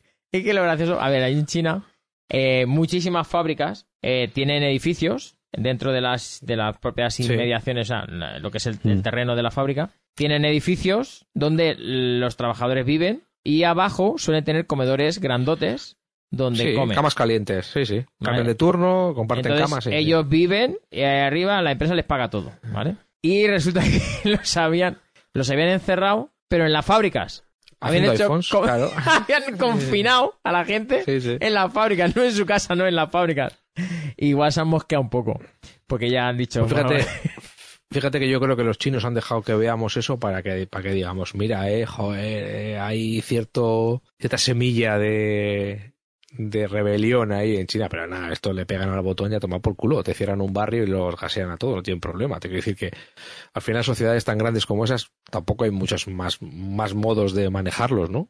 Eh, que esos, pero sí me ha hecho gracia, porque además me ha hecho gracia porque los antidisturbios iban con esos trajes de papel anti anti covid sí me ha hecho gracia y se pegaban patadas ahí no sabía si le estaban pegando patadas a uno de ellos o a otro sí está ha estado ha estado gracioso pero yo he visto que era po- eran pocos al final no sé Sí, sí, pero, pero iban... Se están enfadando. O sea, lo que voy es que lo- los chinos, con los sumisos que son, eh, se están empezando a enfadar ya. ¿Sabes? Porque, claro, es que... Es que, a ver, yo lo que estoy porque, viendo... llega- porque ha llegado el capitalismo tío a China Claro, pero, y muy claro, deprisa. es que- A ver, Iñaki, Claro. yo es que lo que veo que todo, todo lo que está pasando, ¿vale? Lo veo natural. O sea, lo veo una cosa natural. Pero, pero, de un tiempo, de un tiempo o de unos años a esta parte, lo veo con una ansia viva que no es normal. Entonces, un acelerador sí entonces, ¿qué pasa? Que no le están dejando a la gente que se vaya adaptando. Si la gente se adapta a prácticamente todo con relativa rapidez, pero con Sí. relativa rapidez, pero, coño, tú déjale a la gente, tú déjale a la gente que vaya a su ritmo y se vaya adaptando a lo que pasa y la gente se adapta y sumisamente, sin problemas, en la mayoría de los casos, ¿vale? Se van tragando, van tragando. Pero claro, lo quieren hacer todo tan rápido. Yo no sé si es, claro, bueno, no sé si es, no, estoy seguro de que es porque los que quieren todo este tema, lo de la Agenda 2030, claro, si no lo hacen ya, no, le, no, no, lo van a el vivir. 2030, el 2030 está ahí. Sí, pero me refiero que muchos de estos, si la agenda, si no es en el 30, no lo ven. No sé si me explico. Sí, que sí, como sí, se espera la agenda 40 y ya no le, ya no lo van a poder disfrutar o lo que sea. Pero bueno, llegaremos a la 50. De hecho, de hecho. No, eso pero que no me refiero que llegaremos. Que los ya, que, ya, los están removiendo todo esto, ¿vale? Los, que están si, lo- incentivando si quieren todo ver esto. su obra, si quieren claro, ver su obra, tiene que ser en el rápido. 30, tiene que ser. Y me parece, y me parece que van a forzar mucho la máquina. Y Sí. la gente eh, va a explotar. Hemos hablado muchas veces de la olla express y de que la gente tiene un aguante, tiene un aguante, pero se está ahora mismo presionando mucho. Y como esto siga así, la presión va a ir subiendo y cuando explote, mira en Irán y mira, cuando explote, va a explotar a lo bestia. ¿Vale? Y ya veremos a ver si hay suficientes policías y si hay suficientes fuerzas de seguridad para. para porque no la hay. O sea, Me lo está realmente, pintando bonito, ¿eh? El realmente panorama, ¿eh? no hay no hay suficiente policía ni balas para parar balas para parar una turba. O sea, para parar hecho- pues si la gente si la gente de una ciudad sale Ya, a ya. por a Mm. por alguien, si realmente sale, o sea, cuando la gente diga, o sea, hasta aquí hemos llegado, ¿vale? Y la gente ya se le crucen los cables, hay, hay muchísima gente que se le cruzan los cables, ¿eh? Solo necesita Sí. solo necesita algo La chispa adecuada. La sí, chispa adecuada. algo concreto. Y como se le crucen los cables, ya van a ir como, como la Montero para adelante. O sea, sin miedo, ¿sabes? Pero, pero, todo eso estoy de acuerdo, pero eso no se va a poder a producir jamás en una sociedad occidental. Porque en el otro lado de la balanza tienes lo que tienes que perder. Y la naturaleza humana en eso es muy sabia. Sí. Eh, realmente, si te fijas, se producen estas situaciones en países en los que Cuanto menos tienes que Pues- perder, más fácil es. mejor y sobre todo para mí el gran logro para que en ciertos países en los que no tienen de nada eh, hayan seguido pasando el tiempo y etcétera etcétera sin, sin, sin que nada pase realmente ha sido la, la religión no en muchos casos y China adolece de, de ese tema religioso ese convencimiento irracional sobre algo que no puedes ver ni tocar ni oler ni saborear Y ¿no? que es más grande que tú. Que es mucho más grande que tú y que nos eh, eh, engloba a todos. Eh, como, como eso en China es, el, es China, es la propia China, ¿no? La religión es China, eh, pues yo no sé hasta qué punto. Yo cuando paso de la plaza de Tiananmen, eh, la gente le parece un momento histórico, pero yo creo que hemos oído, y el mono me dirá si es así o no, que hemos oído múltiples veces, muchísimas ocasiones, que, que estaba borrado prácticamente de la historia de China. Dentro de China, ¿eh? Sí. Tanto en imágenes como en referencias en libros, en textos, en internet. Sí. Pero Está eliminado. yo creo, yo o sea, creo hay que- chinos que no saben lo que es Tiananmen. Eh, No, no, chinos de, de no, 30 no años. casi no existe, no, no lo conocen y flipan. Eh, Yo me acuerdo, por ejemplo, cuando eh, estuve hablando con Sigor Aldama, un periodista que estuvo viviendo Sí. mucho tiempo en China y a quien recomiendo seguir, que su mujer china eh, flipó cuando vio que Taiwán tenía un pasaporte distinto, porque daban por hecho que Taiwán es China. Sí, sí. o sea, ¿qué es sí, eso de sí, que sí. tienen un pasaporte distinto? Es, es que es otro país, como que, que es otro país. Pero si es que- se han sí, llegado a ese nivel dentro de China, pues tú imagínate pues, eh, a saber en qué nivel estaremos nosotros de desconocimiento de otras áreas, ¿eh? Sí, sí, sí, sí. Pero es que China, sí. China siempre sea, bueno, no sé, eh, igual digo una tontería, pero, pero desde, Otra más, venga. desde, desde hace mucho, eh, China ha sido siempre culturalmente un país feudal y eh, lo que hablabas Sí. tú de la, de la religión, ¿no? Ahí había el jefe, o sea, el que mandaba, el señor de tal, y ese era, ese era el dios, o sea, a- entre comillas, ¿no? Ese Sí, era sí, sí, sí. al que había que Pues adorar, al que había que tal, entonces, eh, Tú- y- y lo tú que dices de la religión... ¿Tú te has imaginado, bueno, esto, esto del tema de, de religión, las creencias, lo que le queramos llamar, tiene su- para mí, ¿eh? su máximo exponente en un país muy similar a China, que es la India. ¿Tú qué sabes realmente de la India? Nada. ¿Qué Nada. información te llega de la India cuando pasa el tren ese con mogollón de gente, ¿eh? Mm. que vemos todos los años? Las películas de Bollywood. de gente. Eso es, que molan.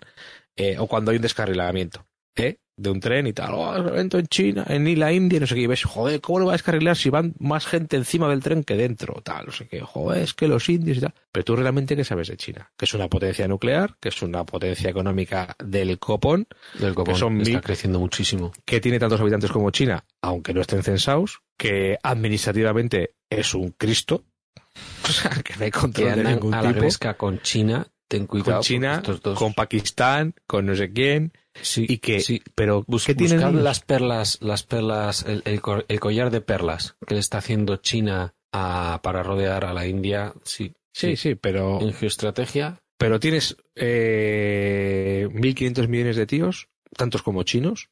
Eh, dicen que tienen unos problemas de, de contaminación que ríete tú de lo de China. Encima, la temperatura que se mide sobre, sobre la superficie de la India es una brutalidad. Te quiero decir que hay cierta predisposición de, de la India a tener altas temperaturas, aparte si le metes contaminación, pues va a ser un Cristo de la hostia. Pero es que hablamos del hermetismo de China, pero tú qué sabes de la India? No sabes nada. Mm. No trasciende nada. Casi, Y es un casi país menos, bastante menos. bastante menos. Y es un país en el que no hay acceso a, a las tecnologías. Ah, que no hay acceso. Sí, sí, hay que hay acceso porque son Si una no- no hay potencia nada más que programadores. Sí, sí.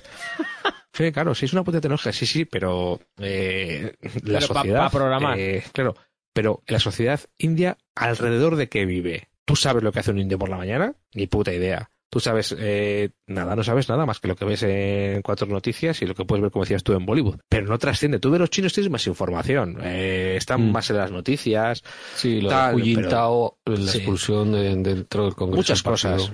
Pero, pero lo de, pero de la India no sabes. ¿Tú has visto No. alguna vez el Congreso, eh, el Parlamento indio en la televisión? No. No. ¿Sabes tú quién es el presidente de la India ahora? No. es que no tienes ni puta idea Mm. de lo que pasa allí. Tienes ni puta idea. Y de Rusia, porque estás en guerra. Pero si no de Rusia, tú conoces a, a Putin.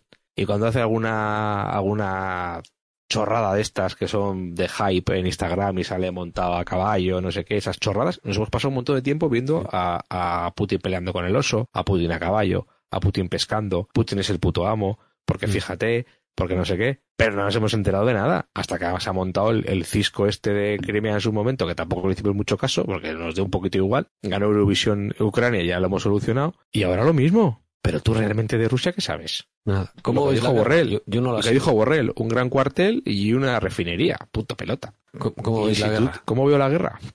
Es que yo no sé si es una guerra. Es una guerra porque eh, estandarizadamente y tradicionalmente muere gente y hay dos bandos que se pelean. ¿Pero son dos bandos realmente? O yo siempre he pensado que Ucrania, bajo mi punto de vista, ¿eh?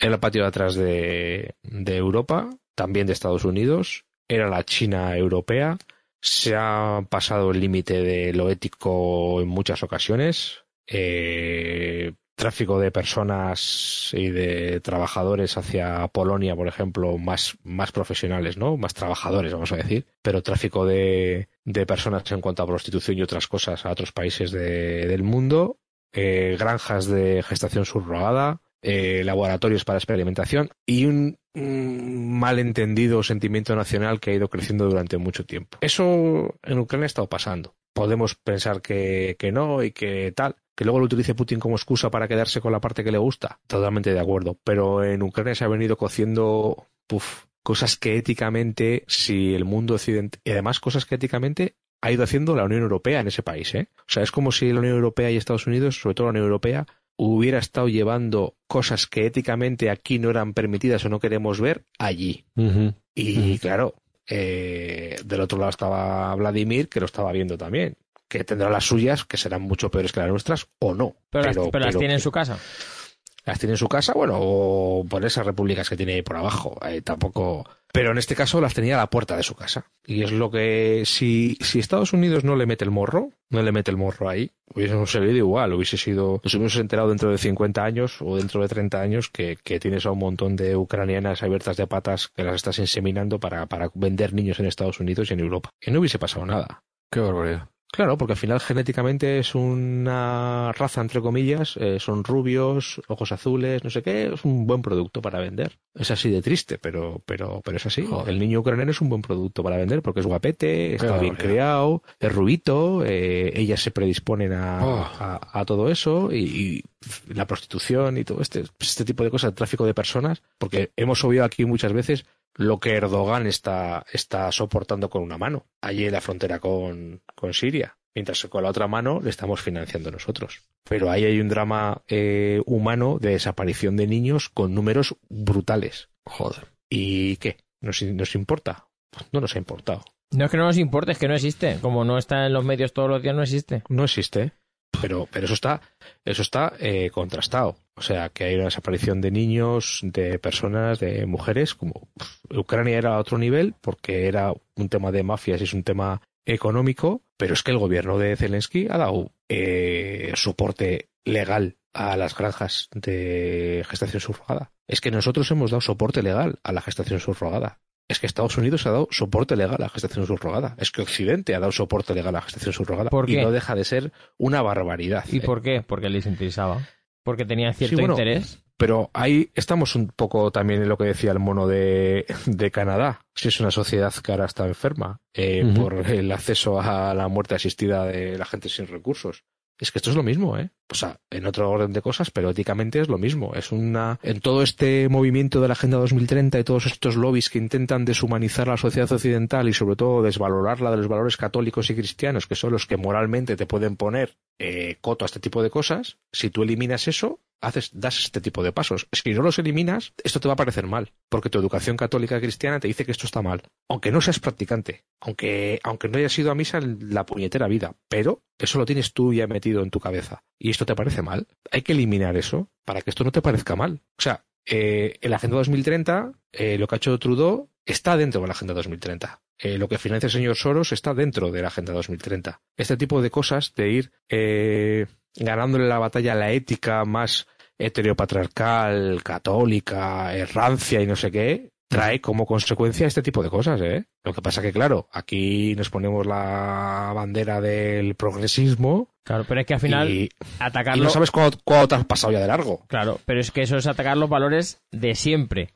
Es que siempre, vale, que el machismo y tal, tú- vale, todo lo que tú quieras, pero hay otros valores mucho más importantes y, y mucho y, y que, que forman que forman parte de la de lo que es el eh, la personalidad de la sociedad, de ciertas sociedades. Sí, sí, los valores son de la sociedad. Los joder. valores, pues el, el- Los- el ser honesto. Eh, eh, Paco, los valores de la sociedad occidental. Sí. Sí, sí, sí, sí, pero lo- a ver, los valores, los valores O sea, los valores que son. hacen los valores que hacen que una persona pueda confiar en otra eh, que no tengas miedo es decir que de convivencia o sea los valores que Eso siempre es. que siempre se han valorado porque eran eso es. porque eran de ayuda, de claro. ayuda al compañero. claro porque eso. eran necesarios porque entonces no había tanta policía ni tantas leyes ni tantas denuncias sabes antes tenía Sí. que ser tenía que ser todo de una manera más orgánica vale más de verdad porque Sí, si no es, estaban muertos o sea porque los, po- los poblados y los y los las tribus y todo eso se tenían que hacer y defender unas a otras porque ahí no había tu tía ahí venían te mataban te saqueaban no sé qué Culo contra culo, Paco. claro y, culo a- contra y culo. ahí tenía que haber una confianza tenía que haber ciertos valores o sea, ciertas cosas que ahora mismo no existen porque no existe Pero nada porque tú, porque, ni porque tú estás confianza ni honestidad ni Pero a mí, ni a mí mira, yo siempre he dicho, yo siempre he dicho que a mí me gustaría echarme a la cara a un tío de estos, a, a- a un Pedro Sánchez, ¿eh? Un político, no digo que sea él, un político de este calao que tiene capacidad para, para llevar a la sociedad a donde sea. Sentarlo en una silla y meterle los pies en un balde con agua y una batería de coche. Y conseguir que me diga quién le financia, cuál es su Ah. objetivo y qué quiere hacer. Porque hemos hablado mucho de este tema. El- la, el- la batalla ganada y vencida por Pedro Sánchez contra todos los varones del PSOE para conseguir, Mm. recorriéndose todas las circunscripciones provinciales de España, volver a ser secretario general y presidente, no se la cree nadie. Necesitas que te financien y que tiren de tu cuerda. Y necesitas que cuando tienes un adversario político que va en contra de lo que dices, sentarte en una mesa con ese lobby que es más grande que nosotros, esa religión que es más grande que nosotros y que te convenzan de que vamos todos juntos de la mano hacia allí, hacia esto, que es lo que queremos hacer. Y donamos la pasta a la fundación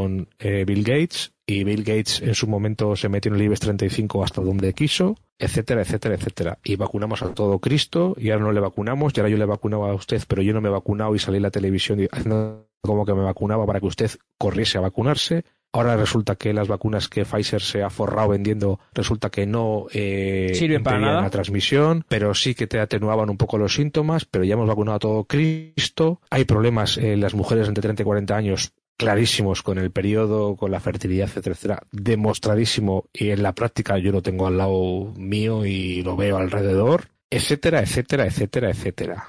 Intento convencer a la gente de que se haga un seguro médico, eh, etc, etc, etc. Y todo esto va en la misma dirección. Lo único que nos puede salvar de todo esto es que enfrente hay otra serie de fuerzas de igual intensidad, con igual capital y de otra y, de- y buscando otra cosa que se enfrentan y se y confluyen y, se- y se van enfrentando y van chocando una contra otra, que no deja de ser lo de la guerra de Ucrania, que como has preguntado al principio, que pensaba de la guerra, a mí me parece una confrontación de fuerza, alcanza un punto que es Ucrania, pum, y se pegan ahí. Que ha sido en su momento Siria con el Daesh, pum, y se pegan ahí. Y van chocando en- ¿quién ha cortado el, el gasoducto? José, ¿quién ha cortado el gasoducto? Ha sido solo, se ha cortado solo. Pues No, no se atreven Pues- los pues suecos igual, a En decirlo. el sueco no se atreven a decir que, ha sido el abuelo.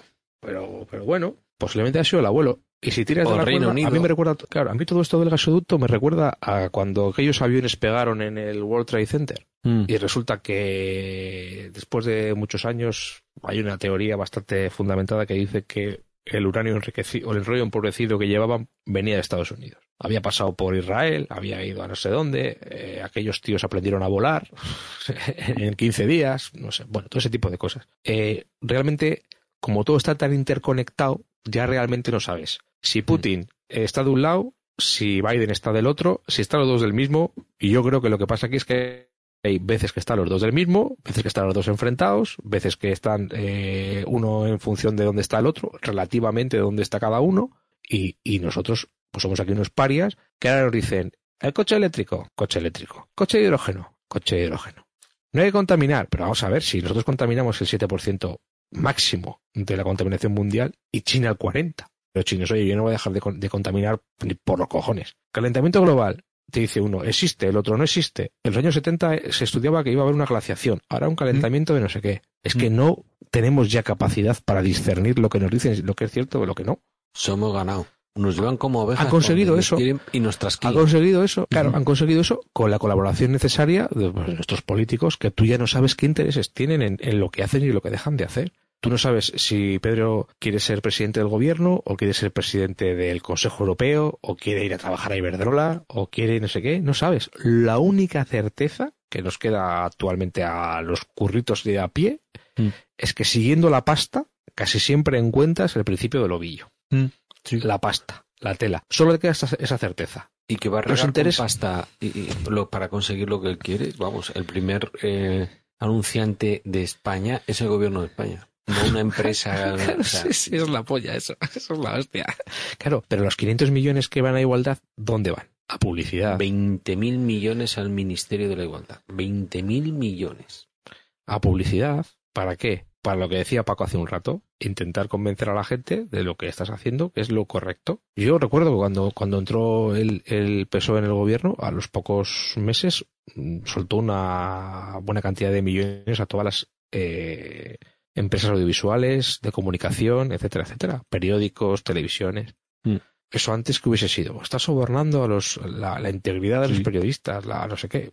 Los- no, es una subvención porque está la cosa jodida y tal, y ayuda, tal. Y se ha, y se ha eh, instrumentalizado como algo normal, lo damos como normal. Lo- mira, lo Sí, bueno. bueno, pero se, se ha notado mucho, por ejemplo, en un caso que es asqueroso, en el que eh, un matricidio, bueno, una madre mata a una hija, lo Sí. titularon como un suicidio Sí. ampliado. Sí, sí, sí. O sea, cuando hemos llegado a ese periodismo, esto es una mierda. Oye, voy a decir do- dos noticias que no sé si sabíais, porque hace mucho que ha pasado. Se sometió en, en el en el Congreso de los Diputados una votación para que las em, mujeres de la asociación con cáncer de mama metastásico, o sea, que tienen cáncer y, ya tienen metástasis, que está- no entran dentro de las del lazo rosa. ¿eh? Cuando llegan Ujú. allí y dicen que tiene metástasis, le dicen, lo siento, esto aquí no es, lo tuyo no tiene solución. Entonces eh, querían eh, aprobar eh, que les dieran permiso para aprobar eh, medicamentos en, sí, me acuerdo, sí, sí. en fase de, de experimentación. Sí. Ellas lo que no tienen es tiempo, entonces se agarran a lo que sea, ¿no? Sí. Y se votó y el PSOE dijo que no. Cuando y te han pinchado, poco cuando te han se pinchado votó todo lo de en el. Senado, en el Pleno del Senado, rechazó la elaboración de un plan nacional de prevención del suicidio. El objetivo era una propuesta de UPN, ¿no? de la Unión del Pueblo. Navarro, que era la prevención del suicidio que no se quedase diluido en una estrategia de salud mental y que se focalizase pues con medidas a la población adolescente y a personas mayores. Mm, La sí, propuesta también fue rechazada por el PSOE, RC, PNU, PNV, perdón, y Bildu. Solo tuvo Sí. los eh, o sea, 137 votos en contra. ¿Por qué están en contra de, de- de ayudar al suicidio y ayudar a la gente que está con, con metástasis, con cáncer con metástasis? Pues- ¿Qué coño pues- está pasando? Pues por lo que hemos hablado, por lo que hemos hablado muchas veces, que se puede financiar un cambio de sexo, pero no la salud bucodental de los españoles. Entiendo. Porque al final es mucho más caro eh, los dientes de 47 millones de españoles que cambiar de sexo a 3.000 personas. Y ahí, bueno, ¿no habéis oído muchas veces a alguien así con gafillas decir Sí. que House. sí, que hay demasiada gente en el mundo? Sí, sí, sí, sí. Hombre, hemos hablado varias, varias veces en algunos canales que compartimos de que se prevé que en dos- la, la- la famosa regla de Malthus, que ya con los fertilizantes, como dijo, jo, no recuerdo quién lo dijo, quién hizo la, la referencia, se desmontó, ¿no? Con los superfertilizantes se desmontó, es la teoría de que pues no iba a haber alimentos para todos, etcétera, etcétera, ¿no? Luego vino el ácido transgénico, etcétera, etcétera. Eh, ya hay un cálculo bastante certero que dice que a partir de 2050 la población mundial comenzará a descender. No estamos hablando de nada que me haya inventado yo, ¿eh? O sea, que Ya, ya, empezará ya. a descender. Entonces, eh, el señor de gafitas, que no va a haber finalizada su obra, Dios mediante, eh, no hace más que financiar continuamente, bueno, ha escrito un libro, de hecho, sobre, sobre ese tema, no hace más que financiar continuamente ese tipo de situaciones. O sea, el control poblacional, eh, ya lo han conseguido en Occidente, porque aquí, yo mira, hablando con una mujer trabajadora con bastante bagaje cultural, hace escasos días, eh, estábamos hablando de la incorporación de la mujer al mercado de trabajo. Y ella me decía, ella es mujer trabajadora, ¿eh? actualmente, me decía, con su propia empresa, me decía, ojo, yo desde que nací, naciendo en los 70, eh, pues ya cuando tuve uso de razón, mi idea, ¿no? Era que cómo yo no iba a poder trabajar, ¿no? O tener mi empresa, o, o no quería ser ama de casa, ¿no? Entre comillas, ¿no? Que es lo que en ese momento se estaba... eh, la Agenda 2030 de aquel, la Agenda 2030 de aquel momento era aquello, ¿no? Que ya venía de la década anterior. Y dice, bueno, ahora ha llegado hasta donde supuestamente tenía que llegar, ¿no? A ser mujer, trabajadora, tener mi propia empresa, eh, formada, másteres, no sé qué, gente a su cargo, etcétera, etcétera. Y resulta que es una mierda. es una mierda.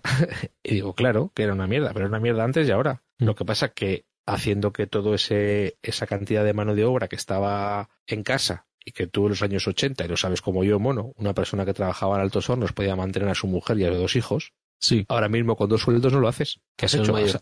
Mm. has abarotado la mano de obra, todo lo que has querido. Y, Y esos mismos y ahí has encarecido todo Y has y, y has controlado la población porque ha sido directamente a la única fuente de crecimiento vegetativo que son las mujeres. Sí, pero aparte, pero aparte has añadido muchísimas más necesidades Todas las de has las querido que había entonces. O sea, antes tú necesitabas X para vivir y tal, Claro. y ahora necesitas eso y un montón de cosas más, aparte de las, de las Y has inventado, y has inventado la suscripción, que es la manera más cara de poder comprar una cosa. Claro. Eso es. Eh, y y lo, eh, lo has vendido, como decía Paco, lo has envuelto muy bien. Muy bien. Porque ahora ser ama de casa está muy mal visto. O sea, que es un Claro, trabajo de la hostia. pero ahora pilar es un trabajo del copón.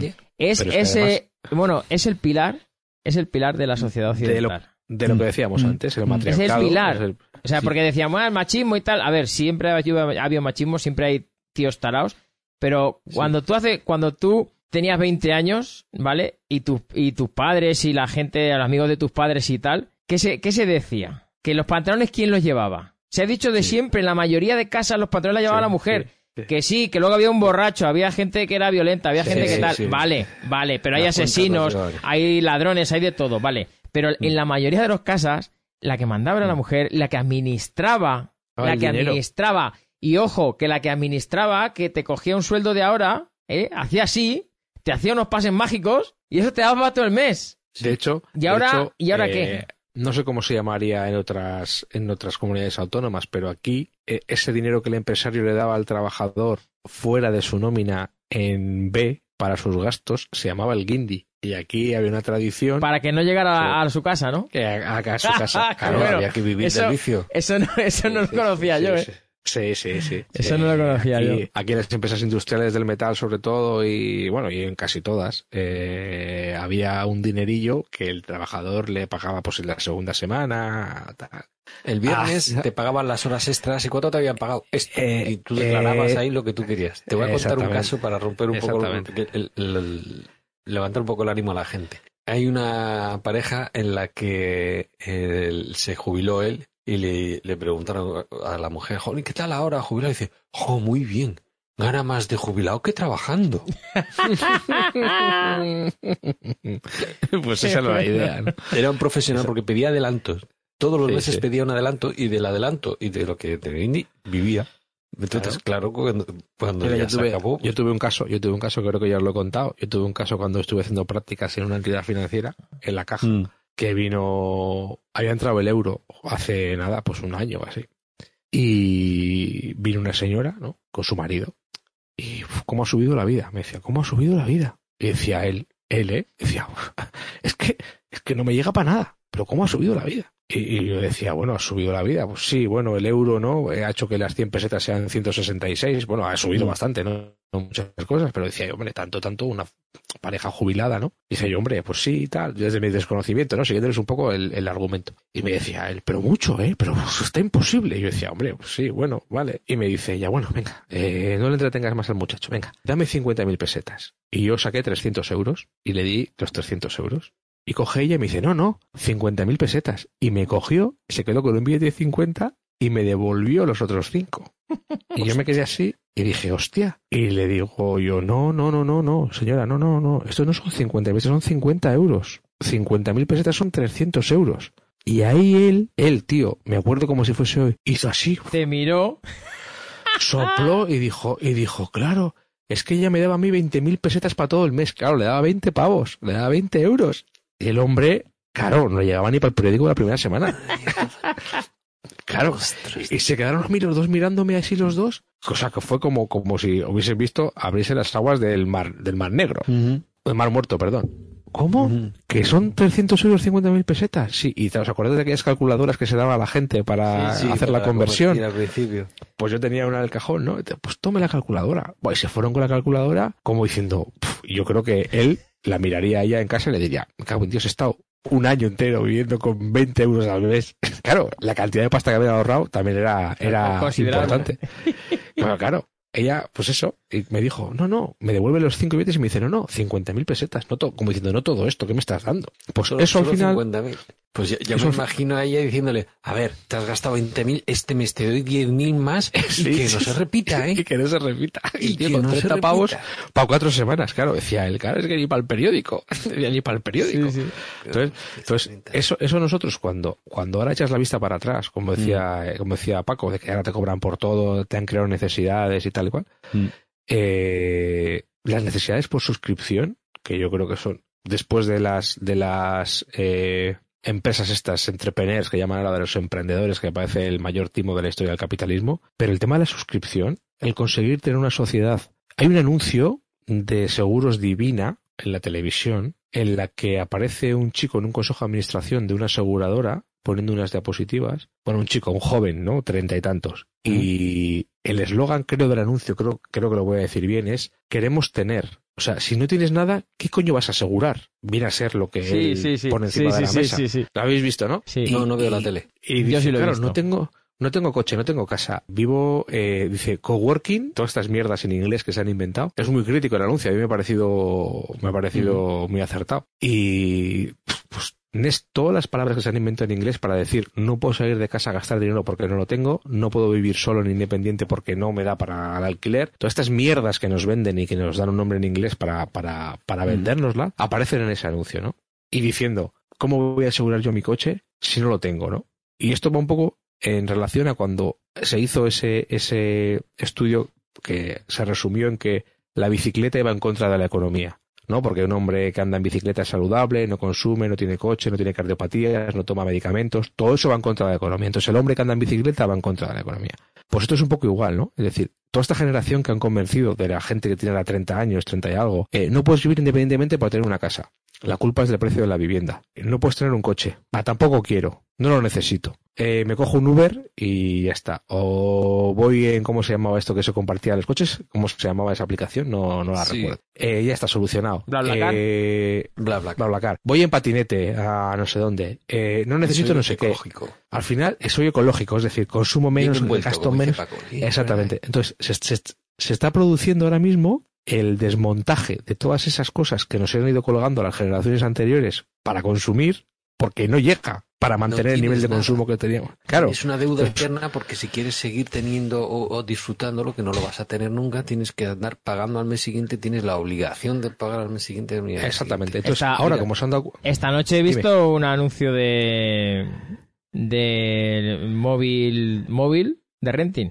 Claro, Sí, sí. ¿Qué, qué pasa? Que ahora estás intentando desmontar, o sea, te has pasado eh, 40, bueno, 40 años en España, claro, pero te has pasado 100 en Estados Unidos intentando convencer a todo el mundo que consuma todo lo que pueda porque, porque en vez del PIB utilizo el índice de, de apetencia de consumo de la clase media, ¿no? En Estados Unidos en vez del PIB para medir la riqueza económica, las tendencias, ¿no? Te has pasado 40 años en España convenciendo a la gente del capitalismo más exacerbado para, para que todo el mundo consuma, consuma, consuma, porque si no consumes la economía no funciona, ¿no? Ya esos mismos tíos te dicen que dejes de consumir. Y dices tú, coño, pero si dejo de consumir, la economía no funciona, ¿no? Eso es lo que habíamos quedado. Y realmente es así, ¿eh? En, en- en buena parte de, de esto. Como se ha producido la pandemia y ha habido una parada en todos los sectores productivos, nos hemos dado cuenta que ahora, en vez en vez de que Paco pudiera comprarse un coche y le digan, señor Paco, ¿qué coche quiere? Y dices tú, este. ¿En qué color? En verde pera.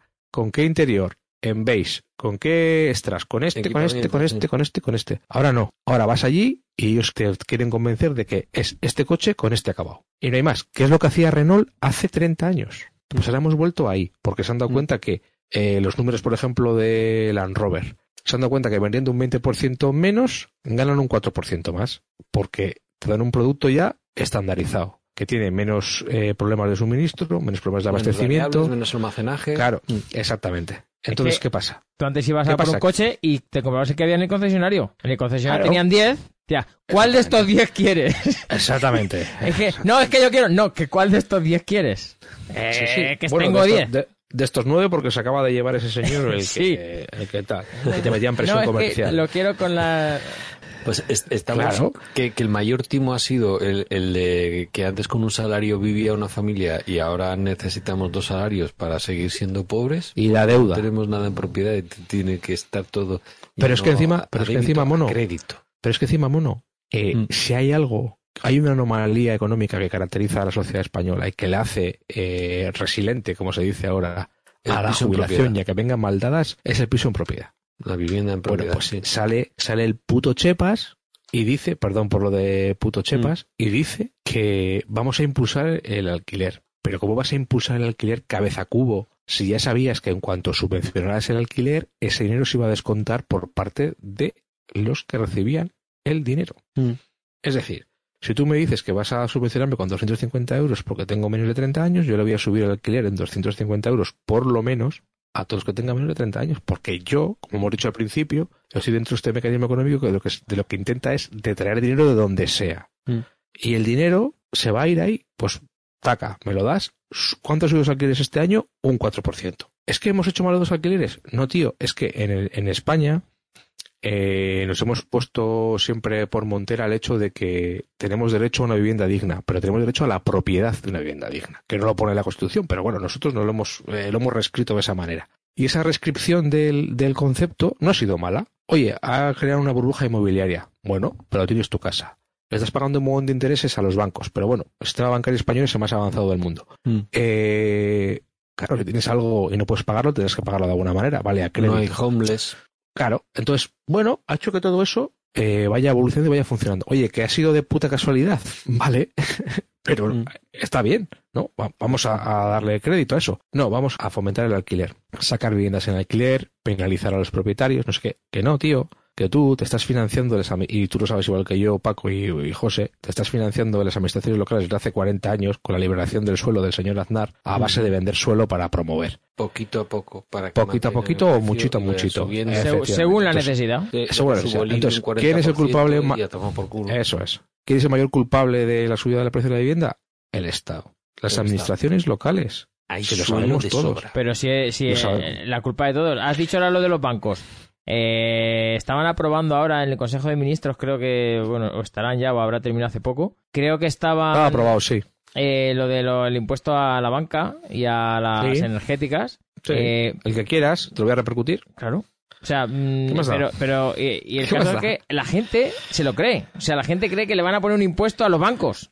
Pero coño, pero si hoy se han caído del guindo a las 3 de la tarde en el telediario cuando han dicho que les van a conceder la moratoria para las hipotecas y todos los bancos han dicho que sí. Entonces, cuando todos los bancos han dicho que sí, han dicho los consumidores, ¿cómo?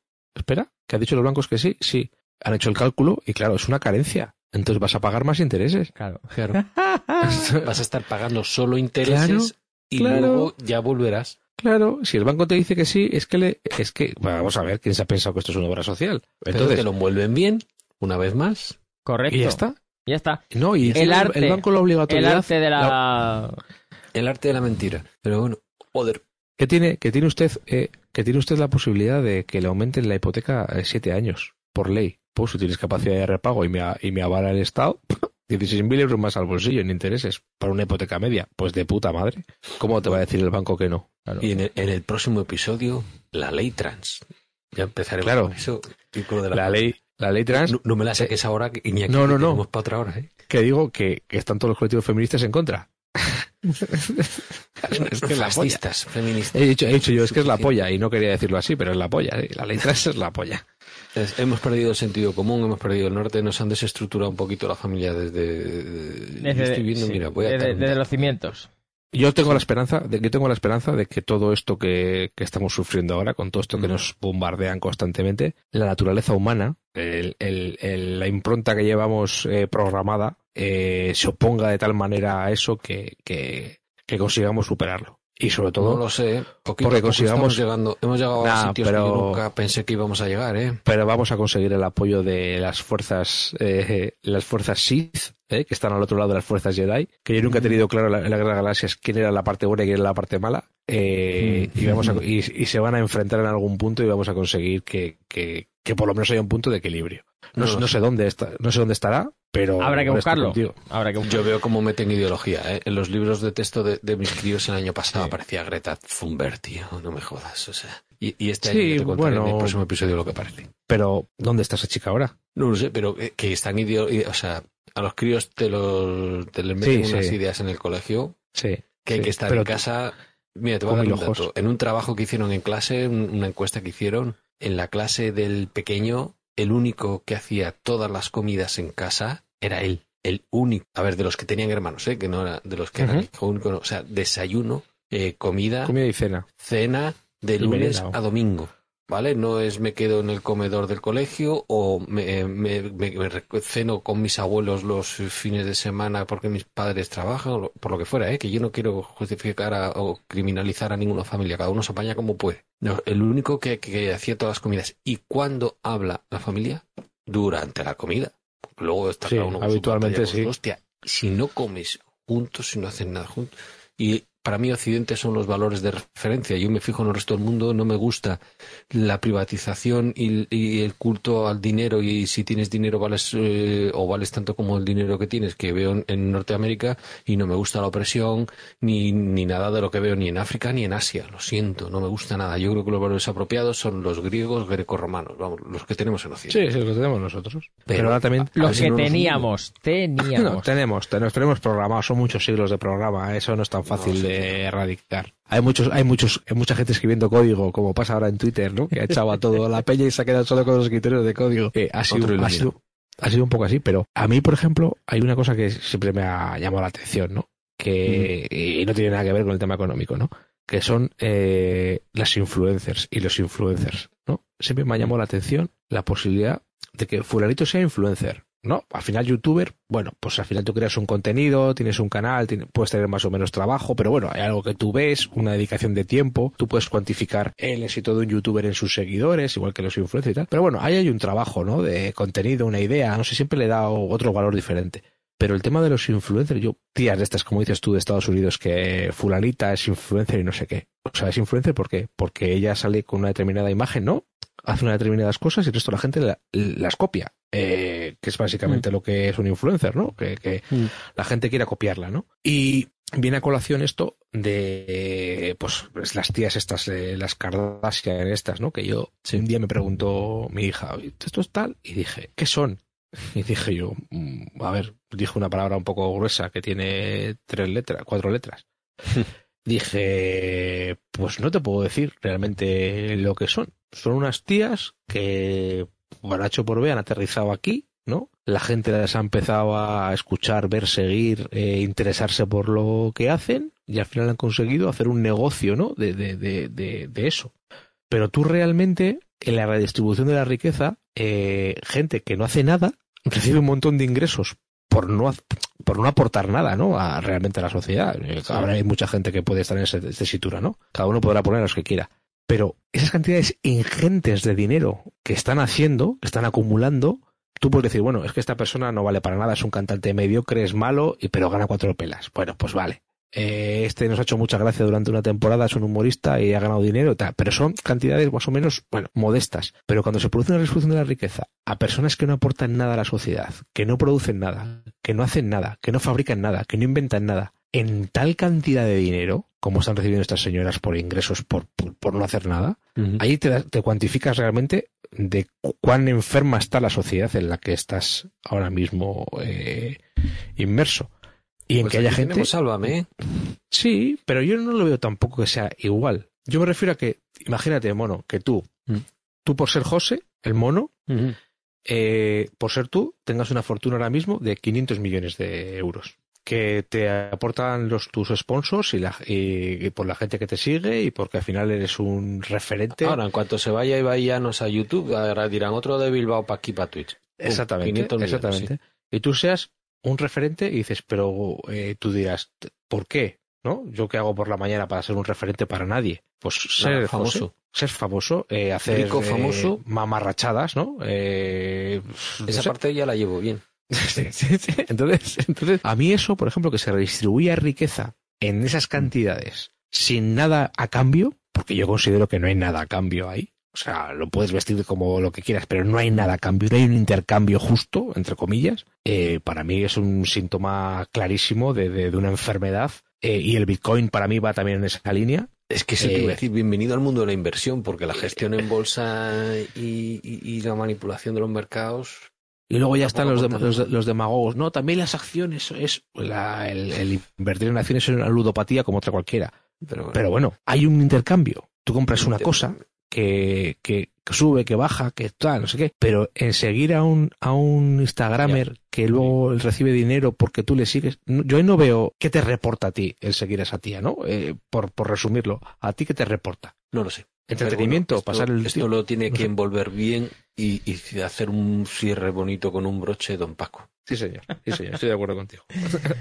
No, a ver. Pues nada. eh, eh, ya llevamos, ya llevamos casi dos horitas, como siempre. Sí. Eh, Tú corta como quieras. Esto. No, no, no, vamos a cortar ya. Eh, sí que sí que quiero emplazaros a los que a los que hayáis eh, llegado hasta aquí, como siempre, que nunca queremos grabar dos horas, pero siempre grabamos dos horas. Vamos a intentar, tenemos en mente, queremos hacer algo no tan pesado y más habitual. Es decir, son nuestros Aumentar la recurrencia y reducir el- la duración. Sí, son nuestros propósitos de pre-año nuevo. y van- vamos a ver si lo intentamos. Lo sabréis en el próximo capítulo, a ver cuándo es, si es este año o no. Y nada, mm, me quedo un poco siempre que grabamos, con mal sabor, un poco ahí, como que me falta algo porque solemos hablar de muchos temas en el grupo que seguramente que lo, lo pasaríamos bien y desarrollándolos y comentándolos y opinando y luego se va se alarga se alarga se alarga el día de grabar y todos esos temas que muchas veces son han podido ser muy Mm. interesantes y, y muy Digo, más interesante de lo que hemos hablado, sí, sí. sí, Sí. y pero bueno es así es lo que toca vamos a intentar mm, sol- ponerle intentar ponerle algo de solución Agradezco siempre muchísimo a Iñaki, a Almonete y a, a ver si un amigo de, de Iñaki que, que quiere que quiere también venir algún día a dar su opinión. Que quiero yo que, que quiero yo que venga. Eso, que Porque quiere. me parece muy interesante. Faltando alguno, pero presentándose alguno, yo creo que uno semanal. Sí, eh, una semana igual Angelito, no, pero otras no. Angelito también, siempre nos falta, hoy nos ha faltado su punto discordante de... Hombre, está el mundial, tío, está el mundial. está Ya, ya, fútbol, ya. fútbol, ¿Sabes lo que, fútbol. El ¿sabes lo que fútbol pasa, Paco? Que yo, por ejemplo, yo, por ejemplo, eh, si tú esto, mira, eh, lo digo porque ayer fue, le hicieron un homenaje a, a Pablo Basile, el, el, el de Telecinco.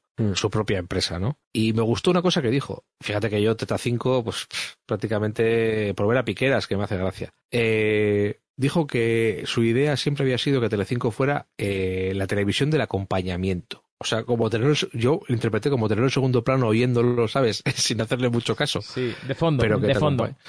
Y yo creo que, que en este formato de dos horas conseguimos eso, ser el podcast del acompañamiento. O sea, Sí, porque al eh, final tema de fondo. ya lo pones y ya no prestas atención porque es muy largo. Pues a, ver si viene Ángel, que yo quería debatir con él el tema de, de Qatar, el mundial y, y, y toda Uf. la miseria que hay. Uf, ¿Te vas a meter ahí? Sí, sí, y, y la, y la ley trans para el que viene. O sea que. Bueno, pues La letra es en vamos, Qatar y tal. vamos a ver si, si podemos si podemos emplazar Dejarlo en seis horas. Sí eh, dentro de poquito y nada lo dicho muchas gracias Iñaki muchas gracias José A ti, Paco. Un placer. y nada Paco, lo importante, lo importante es el técnico, que es el que, se le que lo hizo- maqueta y el que le lo hizo- sube. Le hice muchas gracias a Iñaki porque digo, mira, Iñaki, eh, tenemos que quedar y grabar los que estemos. Digo, a ver, yo tengo que estar sí o sí, porque soy el que grabo, pero mientras haya uno más, grabamos. Al ataque. Sí, sí. Digo, lo importante soy yo, que soy el que le da el rec, lo- pero con que haya Está alguien claro. más, ya está. Así que nada, eh, reitero, gracias por escucharnos. Si dejáis algún comentariete, pues siempre, siempre se agradece por saber que, que existe, Guay. que no sois Guay. bots, como dice Ángel. Y... Bots iraníes. Sí, bots iraníes. Y nada, y si alguno, que no, hace ya tiempo que no lo decimos, eh, queréis entrar al grupete que tenemos, eh, siempre dejo el enlace en, en la descripción del podcast. Tenemos un canal en el que vamos a ir poniendo noticias y un grupete en el que a veces comentamos. No os penséis Sí, que hay es y hay buena interacción. Claro, sí. no penséis que es, por ejemplo, como el grupo de Xpolla de 200 o 300 mensajes eh, al día, ¿eh? Ahí, ahí puede haber No, no, no, no. 5, 400, 5, 500. 10, 20. Hoy macho, hoy macho el día mucha que gracia más. uno de Alexa, dron, hijo puta, macho muchas gracias. es un clásico, es un clásico. Sí, me ha hecho muchas gracias, sí. Así que nada, lo dicho, eh, hasta el próximo que esperemos que sea pronto. Venga, tío. Agur. Chao. Agur.